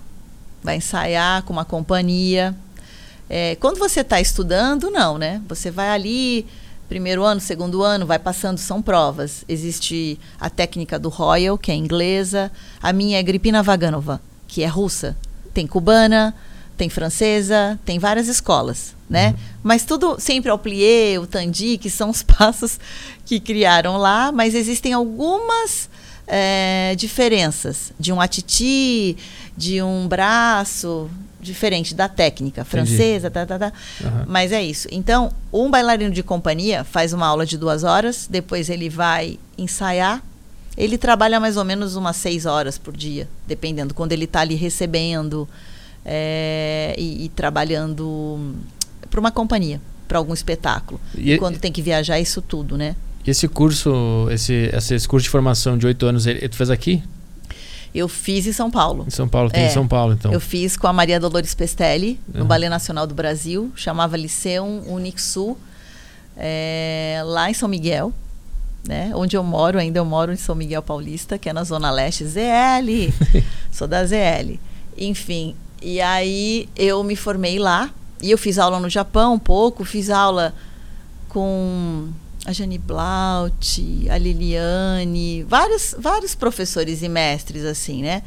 Então, me formei. Mas aí eu fui para também para outras vertentes do jazz, Sim. do teatro musical, é, do contemporâneo, da dança do ventre. Eu sou professora de dança do ventre. Eu estou estudando dança indiana agora. E já estudei um pouquinho. Eu amo as danças sagradas e ritualísticas, assim, sabe? De trazer a, a energia do feminino, da terra, da natureza. Eu amo trazer. Eu, eu lembro no, no curso que, que eu fiz que tinha, teve a. Como é que era o nome da, da música? Acho que era da Beyoncé, não lembro que tinha que fazer um leão, ia, ia, ia pegar a terra da, do chão. Lembra dessa coreografia? Eu lembro ah, dela. verdade. verdade do filme. É. Era. Então, aí eu já tinha, olha, uma. Eu sempre trago eu alguma coisa de... assim. A, a Keila vai sempre, mesmo que era ali era jazz, vai ter uma conexão. Conexão com. Eu vou passar isso para os alunos. Eu acho que as pessoas têm que olhar para esse lugar. Onde é que tu descobriu essa, essa área da vida, desse ritualístico, dessa de buscar o ancestral. Como é que tu teve contato com esse tipo de Eu de acho dança? que, bom, eu eu fui, eu já tinha já tinha feito yoga. Não foi até antes, né? Foi antes. Eu tive dois filhos. Eu abri uma escola de dança. E aí tem uma professora que foi dar aula lá de dança do ventre, né? Estou falando que foi o primeiro tipo de dança. E aí eu falava, gente, eu não vou conseguir dançar. E eu falava, que estranho, como é que é isso? Que era clássica, era mais assim. E aí, uhum. de repente, ela foi e eu comecei a fazer aula. Mas eu tomei um gosto. Eu tomei um gosto que aí eu fui estudar tudo. Eu danço com espada, com sete véus, com um véu, dois véus, pandeiro, bengala é, bastão. eu fui estudar com tudo. Estudei com a Fátima Fontes, um pouco com a Lulu. É, fui fazendo vários workshops e fui estudar muito dessa dança oriental, do feminino sagrado. Uhum. E aí começou a abrir esse lugar assim, caramba, que lindo é, é essa conexão. Que é, não é só essa dança, porque o balé é muito duro. O é lindo, é, é lindo, mas assim. Ou é ou é, não tem meio, não tem meio termo. Não tem espaço para. Ou você estica mas... o joelho, estica a ponta para ficar. Você não vai subir na ponta. Você não vai subir na ponta. Você não vai subir na ponta se você não tiver no eixo. Você não vai girar, você não vai fazer nada. E eu falei, caramba, isso é muito rígido. O balé ele diminui um pouco a, a, a capacidade de expressão é, individual, é isso? Total, ela, ela tem, a, a, o, o, bailarino clássico, ele, ele se expressa sempre naquele código. Entendi. Então tem um mise-en-scène, né? Sei lá, tô apaixonado, tô, vou casar. Tem umas coisas dos códigos, porque não fala, né? Então tem aquela coisa do amor, né? Da, da, da sei lá, da camponesa, do cisne. Vão criando as histórias, né? Mas fica naquele balé de repertório uhum. que, que foi criado. Agora, quando a gente se abre para esse outro lugar, que é o contemporâneo, que é o jazz, essa mistura, aí vem a minha alma. Uhum. E eu falei, meu, quero isso. Não quero mais balé, né? Eu dava, dava aula e tudo, mas eu falei, eu quero isso. Quem é a Keila? A Keila dança. Como é que é a dança da Keila? E os alunos a mesma coisa. Quem são vocês? Tu acredita que cada pessoa tem uma, uma dança própria dela? É, esse é o lance. Eu acredito que cada um tem sim seu movimento. Uhum. Que quando ele, é, ele é acessado através dele, da respiração das memórias, das viagens dele, de tudo que ele viveu, ele tem a dança dele. Tem. Eu acho que isso é, isso é e muito. É lindo. Isso é muito importante para mim, até pro, pro Caio que está na mesa ali, que a gente é comediante. E eu acho que dá para relacionar muito com comédia, porque cada um na comédia tem que achar os, a, sua, a sua dança dentro da comédia também. Ah. Porque senão tu acaba se tornando só mais um, só mais uma cópia da cópia da cópia da cópia. E Você achar o, os... o jeito que tu se expressa, o jeito que tu fala, o jeito que tu enxerga as coisas e não existe muita técnica de comédia que é uma coisa que me deixa um pouco Ah, irritado. entendi. Eu não, não quero fazer assim. Eu quero achar onde que tá dentro de mim a, a forma cômica de enxergar as coisas no mundo. Eu, tenho, eu sei que eu tenho um jeito único de enxergar as coisas e eu vou alimentar esse, esse lado. Eu não vou ficar numa técnica. A técnica pode me ajudar a construir alguma coisa, ajeitar um detalhe depois que eu tiver me encontrado. E tem gente que vai pelo contrário, vai primeiro pra técnica. E aí. Essa é a sacada. Ah, O ator, criador, o artista que ele vai ele vai se colocar é ele, é ele, ele vai saber que ele vai vai tentar descobrir aonde é que tá é, esse lugar aí que mora o Arthur para poder fazer a comédia, para poder se colocar aí. Não Exato. tem que copiar. Você pode, putz, eu de repente gostava do Charlie Lewis, ou sei lá, gostava dos Três Patetas, não sei, né? Sim, aham. Alguém aí, poxa, Oscarito, é, mas o que e eu agora? Que, quem sou eu? Esse mundo tá cheio de stand-up. É, o que eu vejo é que as inspirações elas servem para nos iluminar um pouco, para nos dar um, talvez seja por aqui o teu caminho, vê, vê se é. E aí tu usa a, fonte de inspiração e caminha um pouco por ali, mas nunca vai ser o mesmo caminho do cara, né? Autenticidade. É, É, você tem que achar isso. Você é um. É o Arthur. sim. O Arthur tem o que aí dentro? Muita coisa dentro. Tem muita potência aí você. Agora você fala assim, vou experimentar. E o legal é o seguinte, eu criei essa dança. Eu já dei uma mudada aqui, ok, tá muita coisa, isso aqui, aqui. A gente reajusta. sim. Não deu certo seu primeiro show.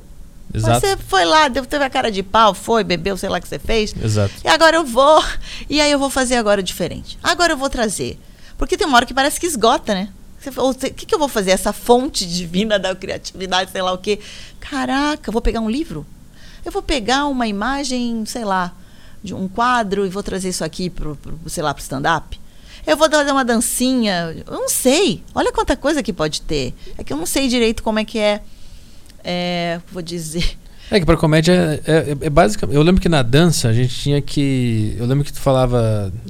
tu- é, tipo assim, o cara faz um movimento assim. E tu falava, pode ser maior esse movimento. Testa aí pra ver até onde ele vai. E eu relacionei isso muito com comédia, porque às vezes a gente, tá- a gente tem uma ideia, alguma ideia X. E a gente vai criando piadas ou argumentos pra cada ideia. Daqui a pouco desbarra e não consegue mais sair daquele lugar e o assunto se encerra. Mas aí eu, eu, eu tento levar esse negócio da dança pra comédia, pensando assim, não, dá pra expandir, deve ter alguma coisa a mais nesse assunto que eu ainda não encontrei. E às vezes a gente encontra conversando com outros comediantes que enxergam em outros ângulos aquele assunto, mas dá pra relacionar muito bem. Muito legal isso. Expansão É, e, e desafio. é, Você se desafiar em algum lugar que você de repente, porque a gente fica num cômodo. o- sim, é bastante. legal, eu sou boa ali. Ah, eu vou levantar a perna desse lado, ela é melhor, essa aqui não. Vou fazer isso. Não. Eu, a Keila, eu sou uma. Eu criei vídeos. Vídeos agora com meu filho em casa. Que eu tava lá na pandemia, eu falei, vou. Eu já tinha uma amiga que eu queria criar um, um solo meu. E aí veio a pandemia, eu falei, "Ixi, não vou pro teatro. Não tem como pro teatro. Porque você quer saber? Keter, vamos lá, vamos fazer vídeos. Criei, fui começando a criar, comecei a escrever, comecei. Cara, olha que legal! Eu postei um, eu vou postar. Eu, eu criei uma trilogia. Meu nascimento, a minha vida e a minha morte. Uhum. Então eu tinha toda uma. é, com a minha amiga Luciana, uma bruxa também, uma artista, terapeuta, ela me orientando. Então a gente fazia uma meditação que ia para um lugar de escrita. E aí vinha todo esse lugar lá atrás, onde a Keila é meio autobiográfico, tem um personagem ali, mas é, é a Keila, a história dela. E aí foi vindo. E eu fui escrevendo, e meu filho, lógico senão eu não ia fazer. E foi com o celular mesmo, assim. Mas, enfim, e aí coloca a música, escreve, e como é que vai ser isso, para onde vai. Olha, olha que legal isso. Sim. Criar alguma coisa a partir de você. Eu vou ficar esperando a TV Globo me ligar. Entendeu? Tipo, outra coisa para falar sobre os atores amarelos. Eu sou descendente japonês.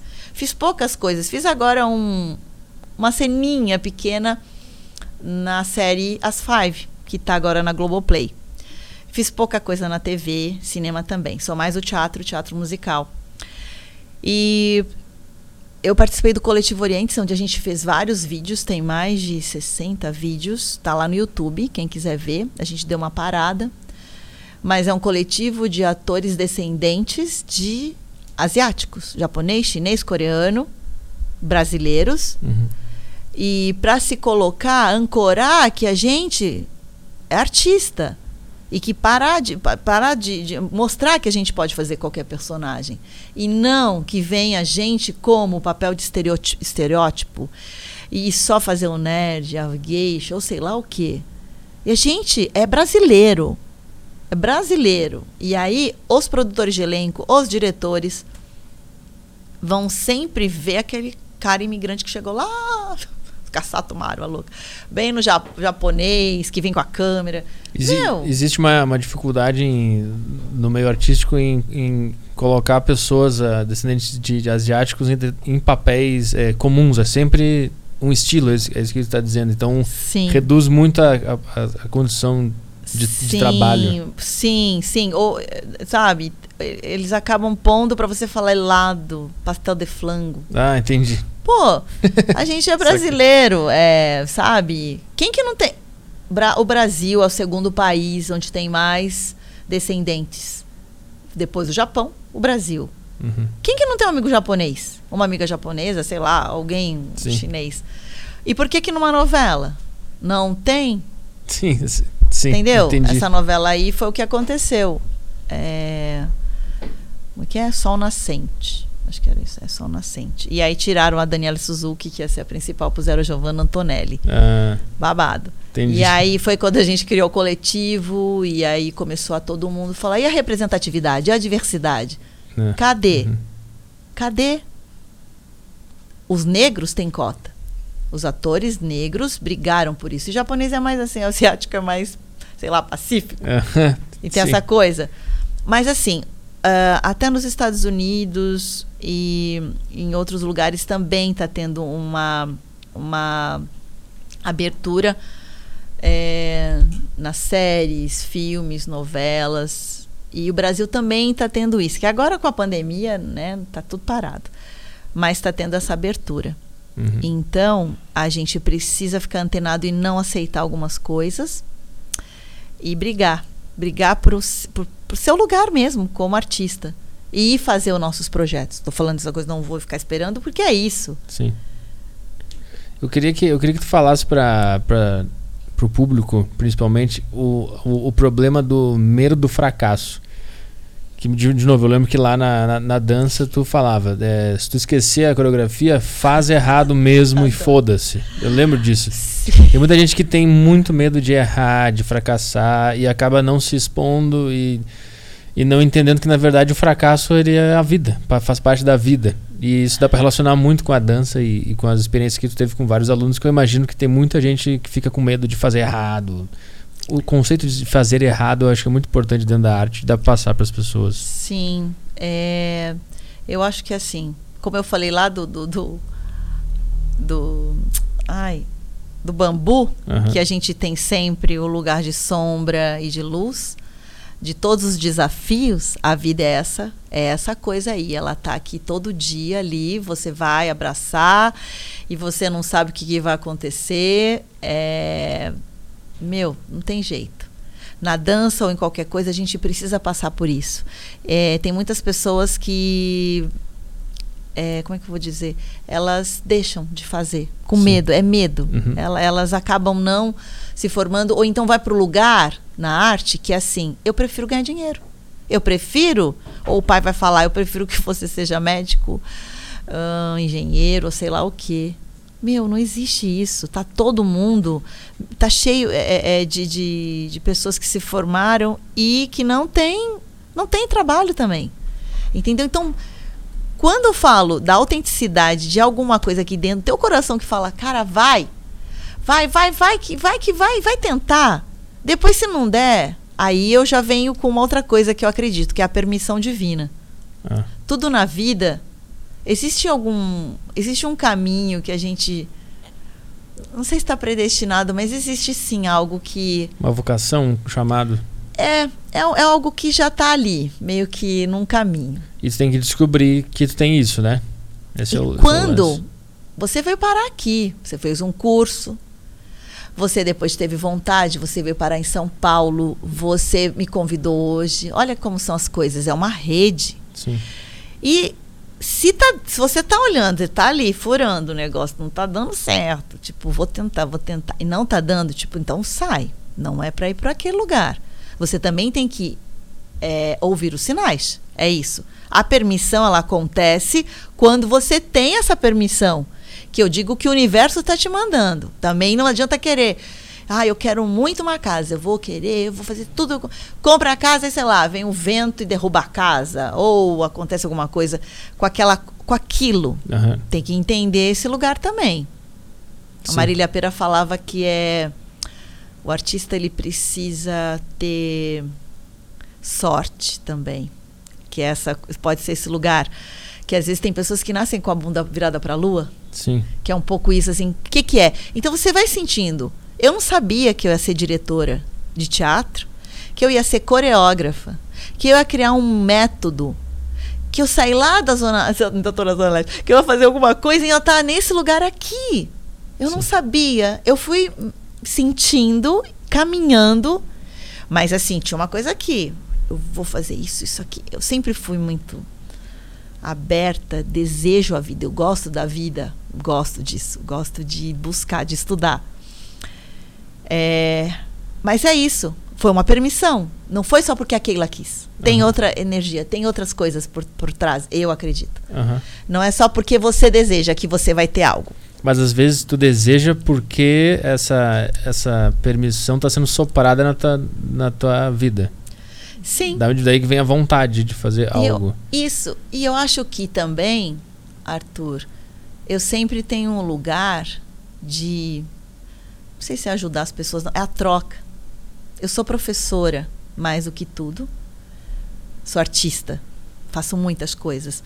Mas tem um lugar aí da Keila que que quer trocar, quer oferecer, quer ser útil, útil quer dar, sabe? É esse lugar. Uhum. Não é simplesmente eu, a Keila é a. Não. A permissão está aqui. Está passando por mim.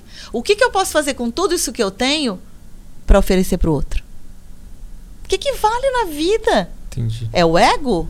Tá cheio de artista egoísta, egocêntrico. Muitos eu conheço. E quando acaba, às vezes só é ator, né? Ou tem uma coisa assim que não consegue sair daquele lugar porque a gente envelhece. E aí você fala, poxa, eu fui o protagonista agora. Agora não é mais. E o que, que você faz com isso? Você vai ficar naquele lugar lá atrás? Entendi. A vida já caminhou para esse lugar. Para onde eu vou? Na vida é isso, tudo na vida. Se a coisa não tá dando, meu, você tá forçando um negócio que não vai, não vai. Ouve o sinal, vai para outro lugar, respira ali. Aí de repente volta. Mas vai entendendo. Tudo é uma engrenagem, tudo é uma rede, tudo está conectado se você aí jogar um, sei lá, alguma coisa, uma bomba aqui, sei lá, fazer alguma coisinha, vai reverberar no Japão, vai acontecer. A gente está conectado. Não tem como você pensar só em você. É isso que eu estou falando. Entendeu? Sim. Quando tu, tu recebe esse, essa permissão divina que tu está dizendo de, no teu caso, fazer é, dança, tu podia ter é. usado isso só para ti. Eu vou, eu vou dançar para a minha própria pessoa, para ganhar dinheiro, para dar minhas aulas e me sustentar.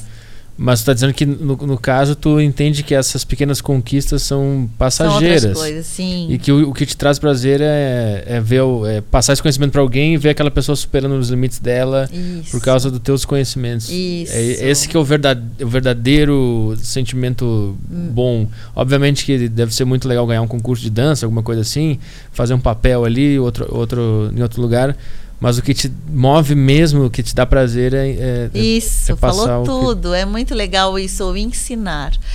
É, passar todos os meus ensinamentos, tudo que eu vivi, para os alunos, para as pessoas que estão próximas. Elas ficam, poxa, eu estou tocando pessoas. Eu estou inspirando e tocando pessoas mais do que pensar em mim. só, poxa, fiz, tá, tá, tá. Faço também, faço. Mas eu gosto de dar a mão para as pessoas e vamos, vamos ali. Uhum. A vida é uma sociedade, o universo é uma comunidade. Eu preciso daquela pessoa que plantou arroz ali, o outro que colheu, o outro que foi ensacou até chegar na minha mesa. Não tem como. Agora, ainda mais agora, nesse momento, a gente vai ficar pensando só em. Como vai? Não pode pensar mais assim. Não tem como, a gente está em outro nível. Já foi, tem que transcender. Senão vai sofrer. A gente não tem como pensar só na gente. Não tem eu como. Nunca, eu nunca tinha pensado por esse lado. Até, até agora eu tava pensando só em mim. Juro, Arthur, você só pensa em você. Por que você pensa? ah, você tá aqui fazendo um podcast, tá chamando as pessoas, eu acho que tá estudando, tá aprendendo. É, sim, sim. Não é, de alguma forma. Quantos anos você tem? 31. 31. 31 é uma boa idade uma boa idade já que a, que a consciência já está se expandindo ali, depende, né? De repente pode ser um pistola da cabeça, tonto, né? Às vezes tem, tem gente que eu tô falando que é muito jovem, assim, né? Espíritos, assim, que são muito mais e, jovens. Uhum. E, e, né? Mas não, eu também sempre fui muito criançona, brinquei, eu sempre sou, assim, alegre, falo. É, mas, assim, aonde é que tá o Arthur aí de 31, que agora tá, tá se movimentando para esse lugar aí? O que, que ele quer? O que, que ele pode somar com as pessoas? Você já está fazendo um podcast, você está chamando outras, muitas pessoas. E é isso, é tão legal que as pessoas estão ouvindo a minha história, a tua história. Falou, caraca. Ela falou, esse negócio tem a ver com a minha vida. Outra não. É você o veículo disso. Sim. Você que criou. Olha aí. Entendeu? Para. A gente tem. É, tem uma pergunta aqui do, do Luiz, que no grupo do Telegram da Deriva. Ele mandou aqui, ó. É, boa tarde, como é o processo de lidar com o ridículo? E, e no que ajuda se expor ao ridículo extremo?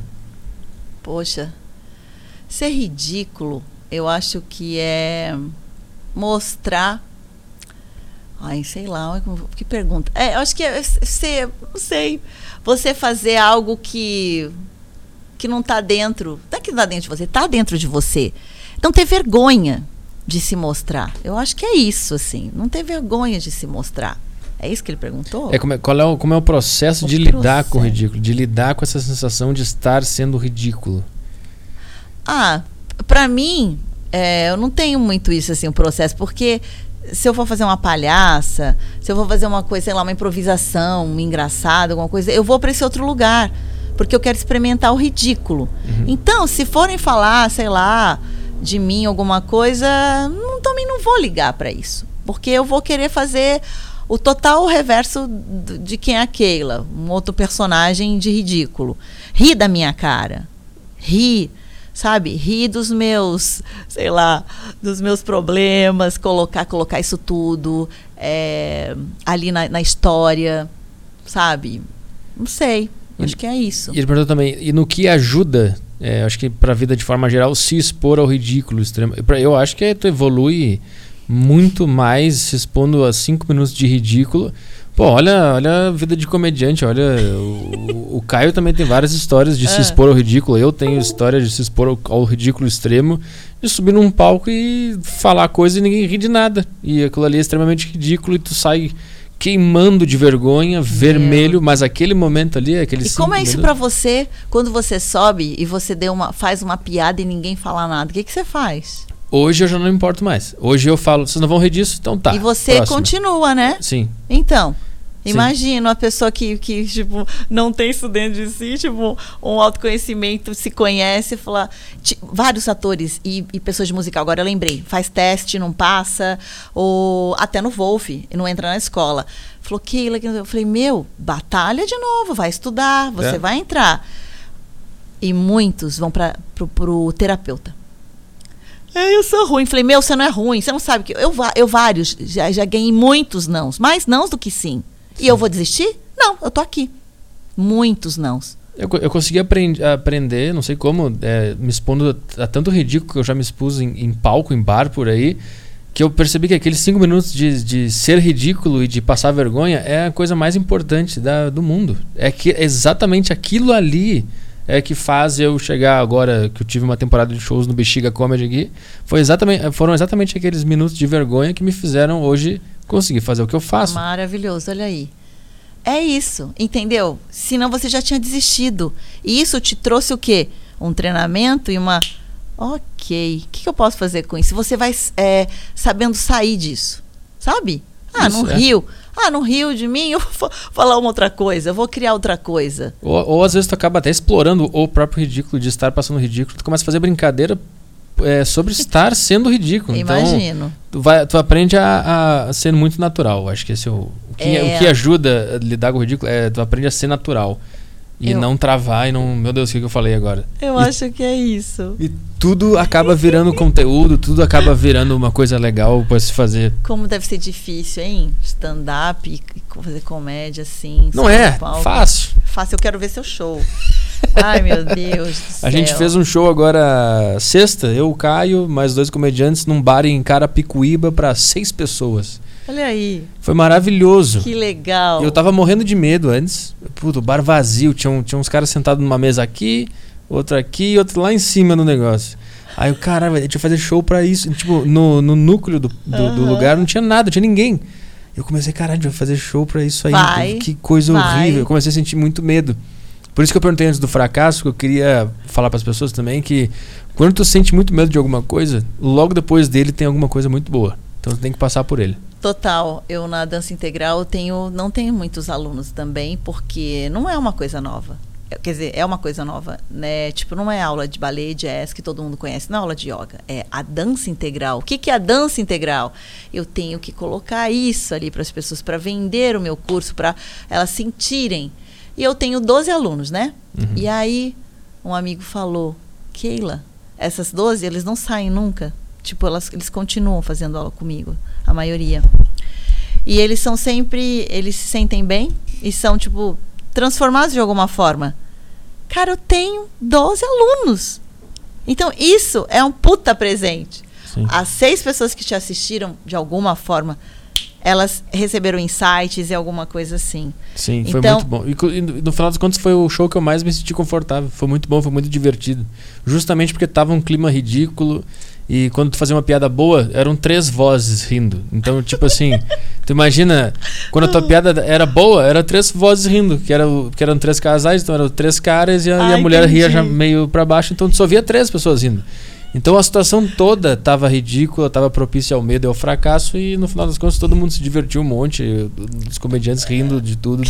Foi um clima super bom que estava logo ali depois do medo de ser ridículo. Ele estava ali do lado, era só passar é. por ele e a gente passou por ele e foi e tudo passou. legal. Passou. É. Então, é. teve que passar, você tem que passar a ponte, você tem que caminhar, você é. tem que ir até o outro lado do rio.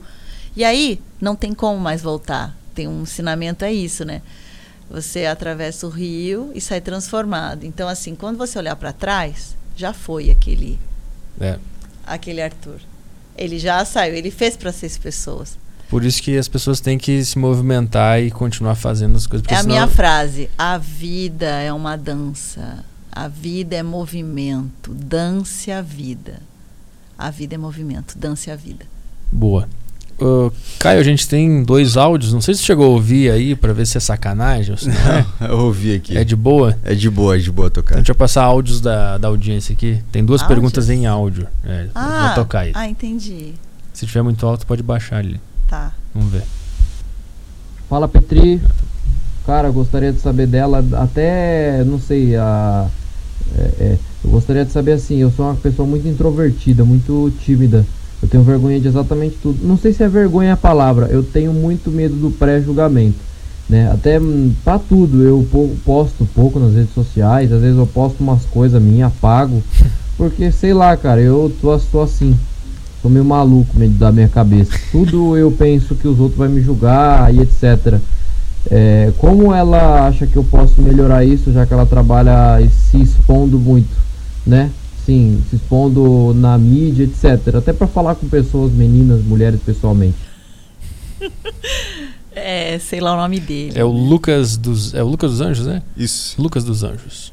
Oi, Lucas. É, o pré-julgamento, né? É, é uma coisa aí que você deve já trazer isso já de muito tempo, não sei a sua idade.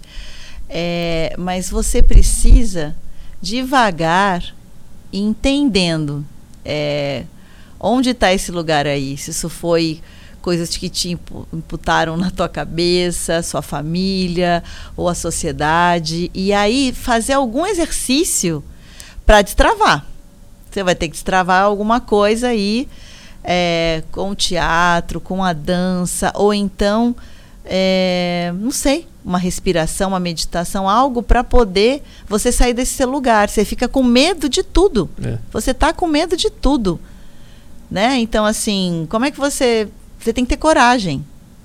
Que o medo é, é isso, né? É o oposto da coragem. Então, e o, a coragem está ligada ao coração. De expandir o teu coração para esse lugar. E você não tem outro jeito, você vai ter que experimentar pouco a pouco a postar alguma coisa, a convidar alguém, a falar com alguém. Fazer um curso de dança. A se abrir. Vem fazer dança integral é. comigo, te dou uma aula grátis, você vai sentir. Você tem que se abrir para isso, porque é, a vida e, e, e, toda a sociedade, e, e mais o que você tem aí, é cheio de julgamento. E não se julgue, não se critique porque senão você vai morrer com dor.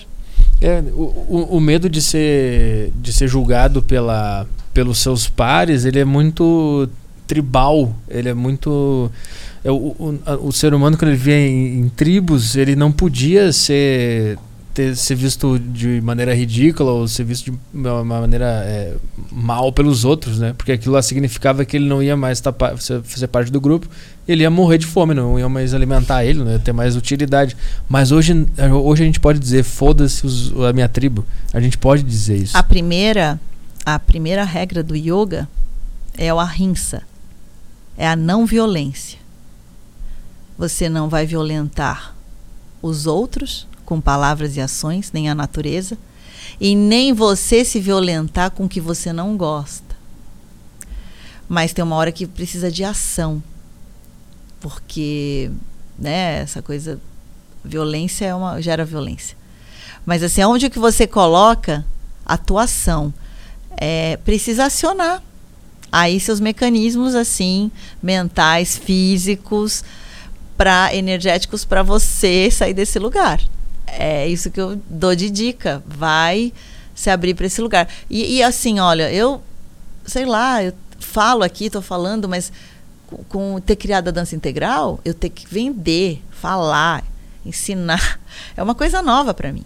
É tudo novo para mim, mesmo sendo atriz, uhum. sendo artista, alguma coisa. Então eu tive que. São várias coisas, rompendo várias barreiras aqui. A Keila para fazer isso, que é um outro lado, que é o alto do, do, lado do autoconhecimento, da terapia. A minha, a dança integral, ela não vem só com um cunho artístico. Ela tem um lado total de autoconhecimento.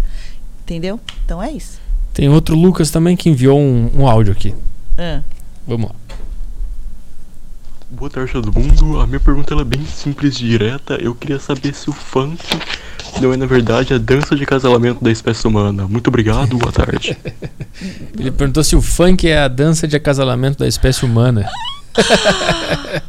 É, eu acho que é. Eu não danço muito. Não, não, não danço funk. Eu sei que o ritmo, a batida, ela vem dos tambores africanos, né? E que tem uma coisa a ver, acho que com o candomblé, que vem com essa energia do é, sei lá, né? Essa coisa do. Então você entra numa energia é, com esse teu corpo, que é uma energia que vai para esse lugar assim, sabe? É, que vibra muito nesse chakra básico, que é mais embaixo, que tem a ver com relação sexual, uhum. com o sexo. Não é uma música clássica, não é um violino, não é um. Sabe? Um oboé. É uma coisa do. E isso vem esse, essa batida tem muito a ver com o chakra sexual. Ah. Tem a ver. Então, a, a, música que a gente ouve, ela é total vibracional no corpo nosso. Então, dependendo, existe já uma. Ai. É, uma experiência de colocar as plantas, você já viu, né? Põe música clássica nessas plantinhas. A outra você põe rock, a do rock vai assim, ela nasceu assim. A da música clássica, ela nasce, Caraca. ela cresce, sim. Ela cresce de um jeito lindo. É porque são frequências, né? que são- frequências. são- E aí o funk tem essa frequência, por isso que você está falando do acasalamento, que é total sexo. E aí, até que ponto isso é legal, né? Eu não julgo ninguém, cada um faz o que quer. Mas quando é só isso que a pessoa Mas consome... é, você vai viver como com isso? Sexo por sexo e só sexo? Oi, é, a vida tem outro lado, né? Tem um lado energético espiritual, tem um coração, tem atitudes, tem outras coisas que não é só isso. Se você vê só sexo, você é um animal. Sim. Você só está pensando né, nisso. Então, é, eu acho que a saúde, a nossa saúde, ela é feita de nutrição. Você se nutre com comidas, o que, o que o alimento é muito importante, que a gente é também por causa desse alimento, com pensamentos positivos, com energia, com troca, com pessoas que vibram nesse lugar. Não o tempo todo é, Tuntos, tuntos. nesse lugar do putz putz e do vou comer, sei lá, muita carne, vou comer muito doce. Estou falando assim, Aham. é, é- tudo é, né, é um equilíbrio. Tudo demais ferra. Tu algum dia tu já chegou a ter pensamentos negativos ou vontade de desistir, autossabotagem, todo esse, esse percurso que tu teve de vida? Parece uma pessoa muito feliz É, eu e enérgica. Sou e- muito feliz e muito mais assim. É. É. Às vezes, assim, agora me passou. Eu fiz 54 faz duas semanas, eu sou escorpião. E aí eu falei, putz, eu tô quase 55, me vê um negócio assim, que eu tô envelhecendo.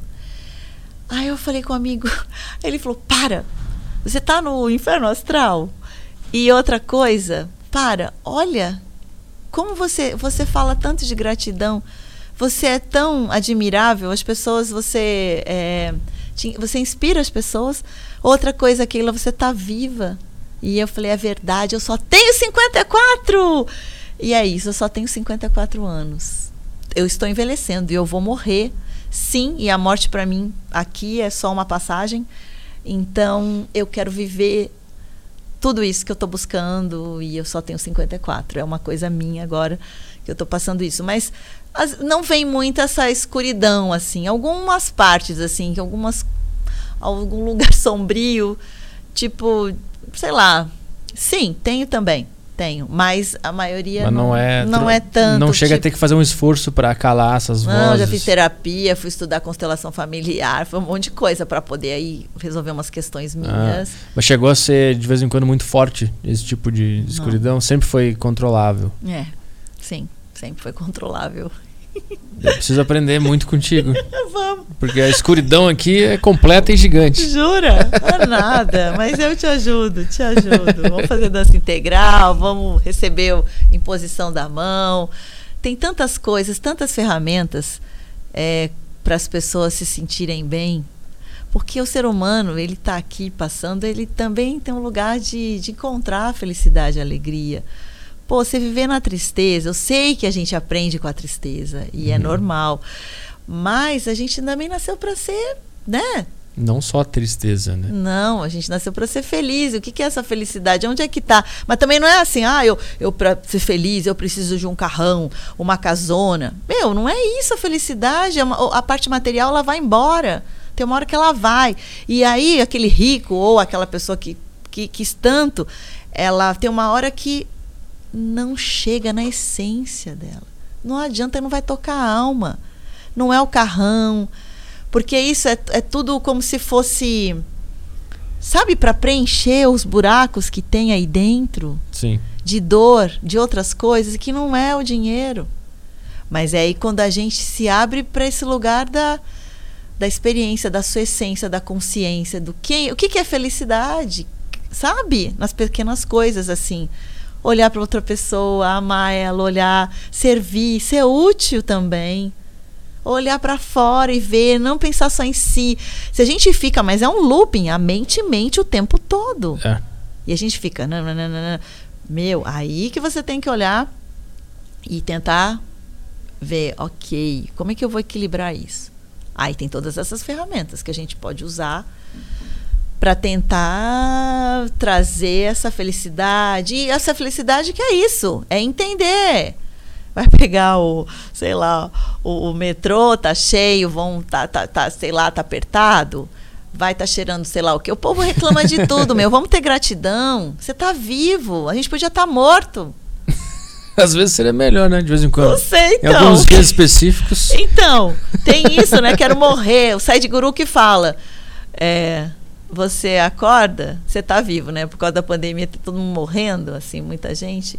E aí ele falava, acorda, olha para você. Você olha, sorri, você está vivo, né? Tipo, meu, agradece, está vivo. Eu não consigo, eu quero fazer isso, mas eu não consigo. eu acordo e penso, puta, de novo. Ah, para então com essa insatisfação de você. O que, que você está fazendo aqui, ó? Vamos puxar a tua orelha. Não, você é lindo, tá cheio de potência, tá criando o seu, o seu projeto, a deriva, o, os convidados. Eu vejo isso. E, mas é isso, você está trocando. Então, já tem uma coisa aí, alguma coisa sua, sei lá, sombria que você tem, não é. sei. A louca. Mas é isso. Não então, sei se eu respondi. Respondeu. É, tem mais, deixa eu ver se tem mais alguma coisa aqui. No Telegram não. No, no, no YouTube, o esgoto da, do mundo, temos coisa no esgoto? Um super chato aqui. Só teve um cara que mandou cinco pila aqui, o Rafael Christian, mas ele mandou um, um emoji aqui. Um, na verdade, um GIF escrito hype e um, um, um bichinho tá bem. comemorando aqui, não sei. Perdeu de mandar uma pergunta, cara. É isso. No chat não deve ter nada interessante, nenhuma pergunta, nada. No né? chat teve um cara aqui. Não é. sei se eu vou conseguir achar a pergunta dele. Na verdade, ele falou um negócio interessante aqui que ele é. Hum. Ele é aluno de música do, do irmão da Keila. Ah. Ah, do Kenny o Fuki. Meu irmão é músico e ah, compositor. Ah, Ele falou isso. Ele viu. e ele sugeriu trazer ele pra, pra deriva, disse que seria legal. Ah, tá. Meu irmão é compositor e faz músicas new age, músicas lounge. Ele toca piano, ele é maestro. Então, Entendi, tá. legal. Então é isso aí. Nós vamos embora. Vamos embora. Que o rodízio vai pegar hoje na placa, né? Então, não, eu tô é com o carro da minha ah, mãe. Ah, tá. Então vamos lá, é isso aí. Obrigado Obrigada, por, por vir no podcast. E assim que der, tô lá de volta no curso de dança lá. Obrigada. Tanto no Wolf ou em qualquer outro. Eu preciso fazer isso aí para me expor e me colocar em, em lugares de Sim. vulnerabilidade. Eu vou te mandar o link e você vem fazer uma aula comigo para conhecer. Tá. Obrigada pela oportunidade, obrigada por ter conversado com vocês, todo mundo. Eu tô muito feliz e foi foi bom aí, ó. Tava... É. Eu tava preocupada, manda um roteiro, manda as perguntas que tu vai fazer. Foi ótimo. É. Tem muita coisa aqui para falar. Agradeço. Obrigada. Obrigado. E é isso aí, pessoal. Muito obrigado por ouvir este programa. Ah, amanhã, amanhã quem? Quem é mesmo, Caio? É amanhã Eric Surita. Eric Surita amanhã, é isso. O grande mesmo. Emilinho estará aqui no Aderiva às 4h30 ou às 17 horas, por aí. Então tá, valeu, até mais.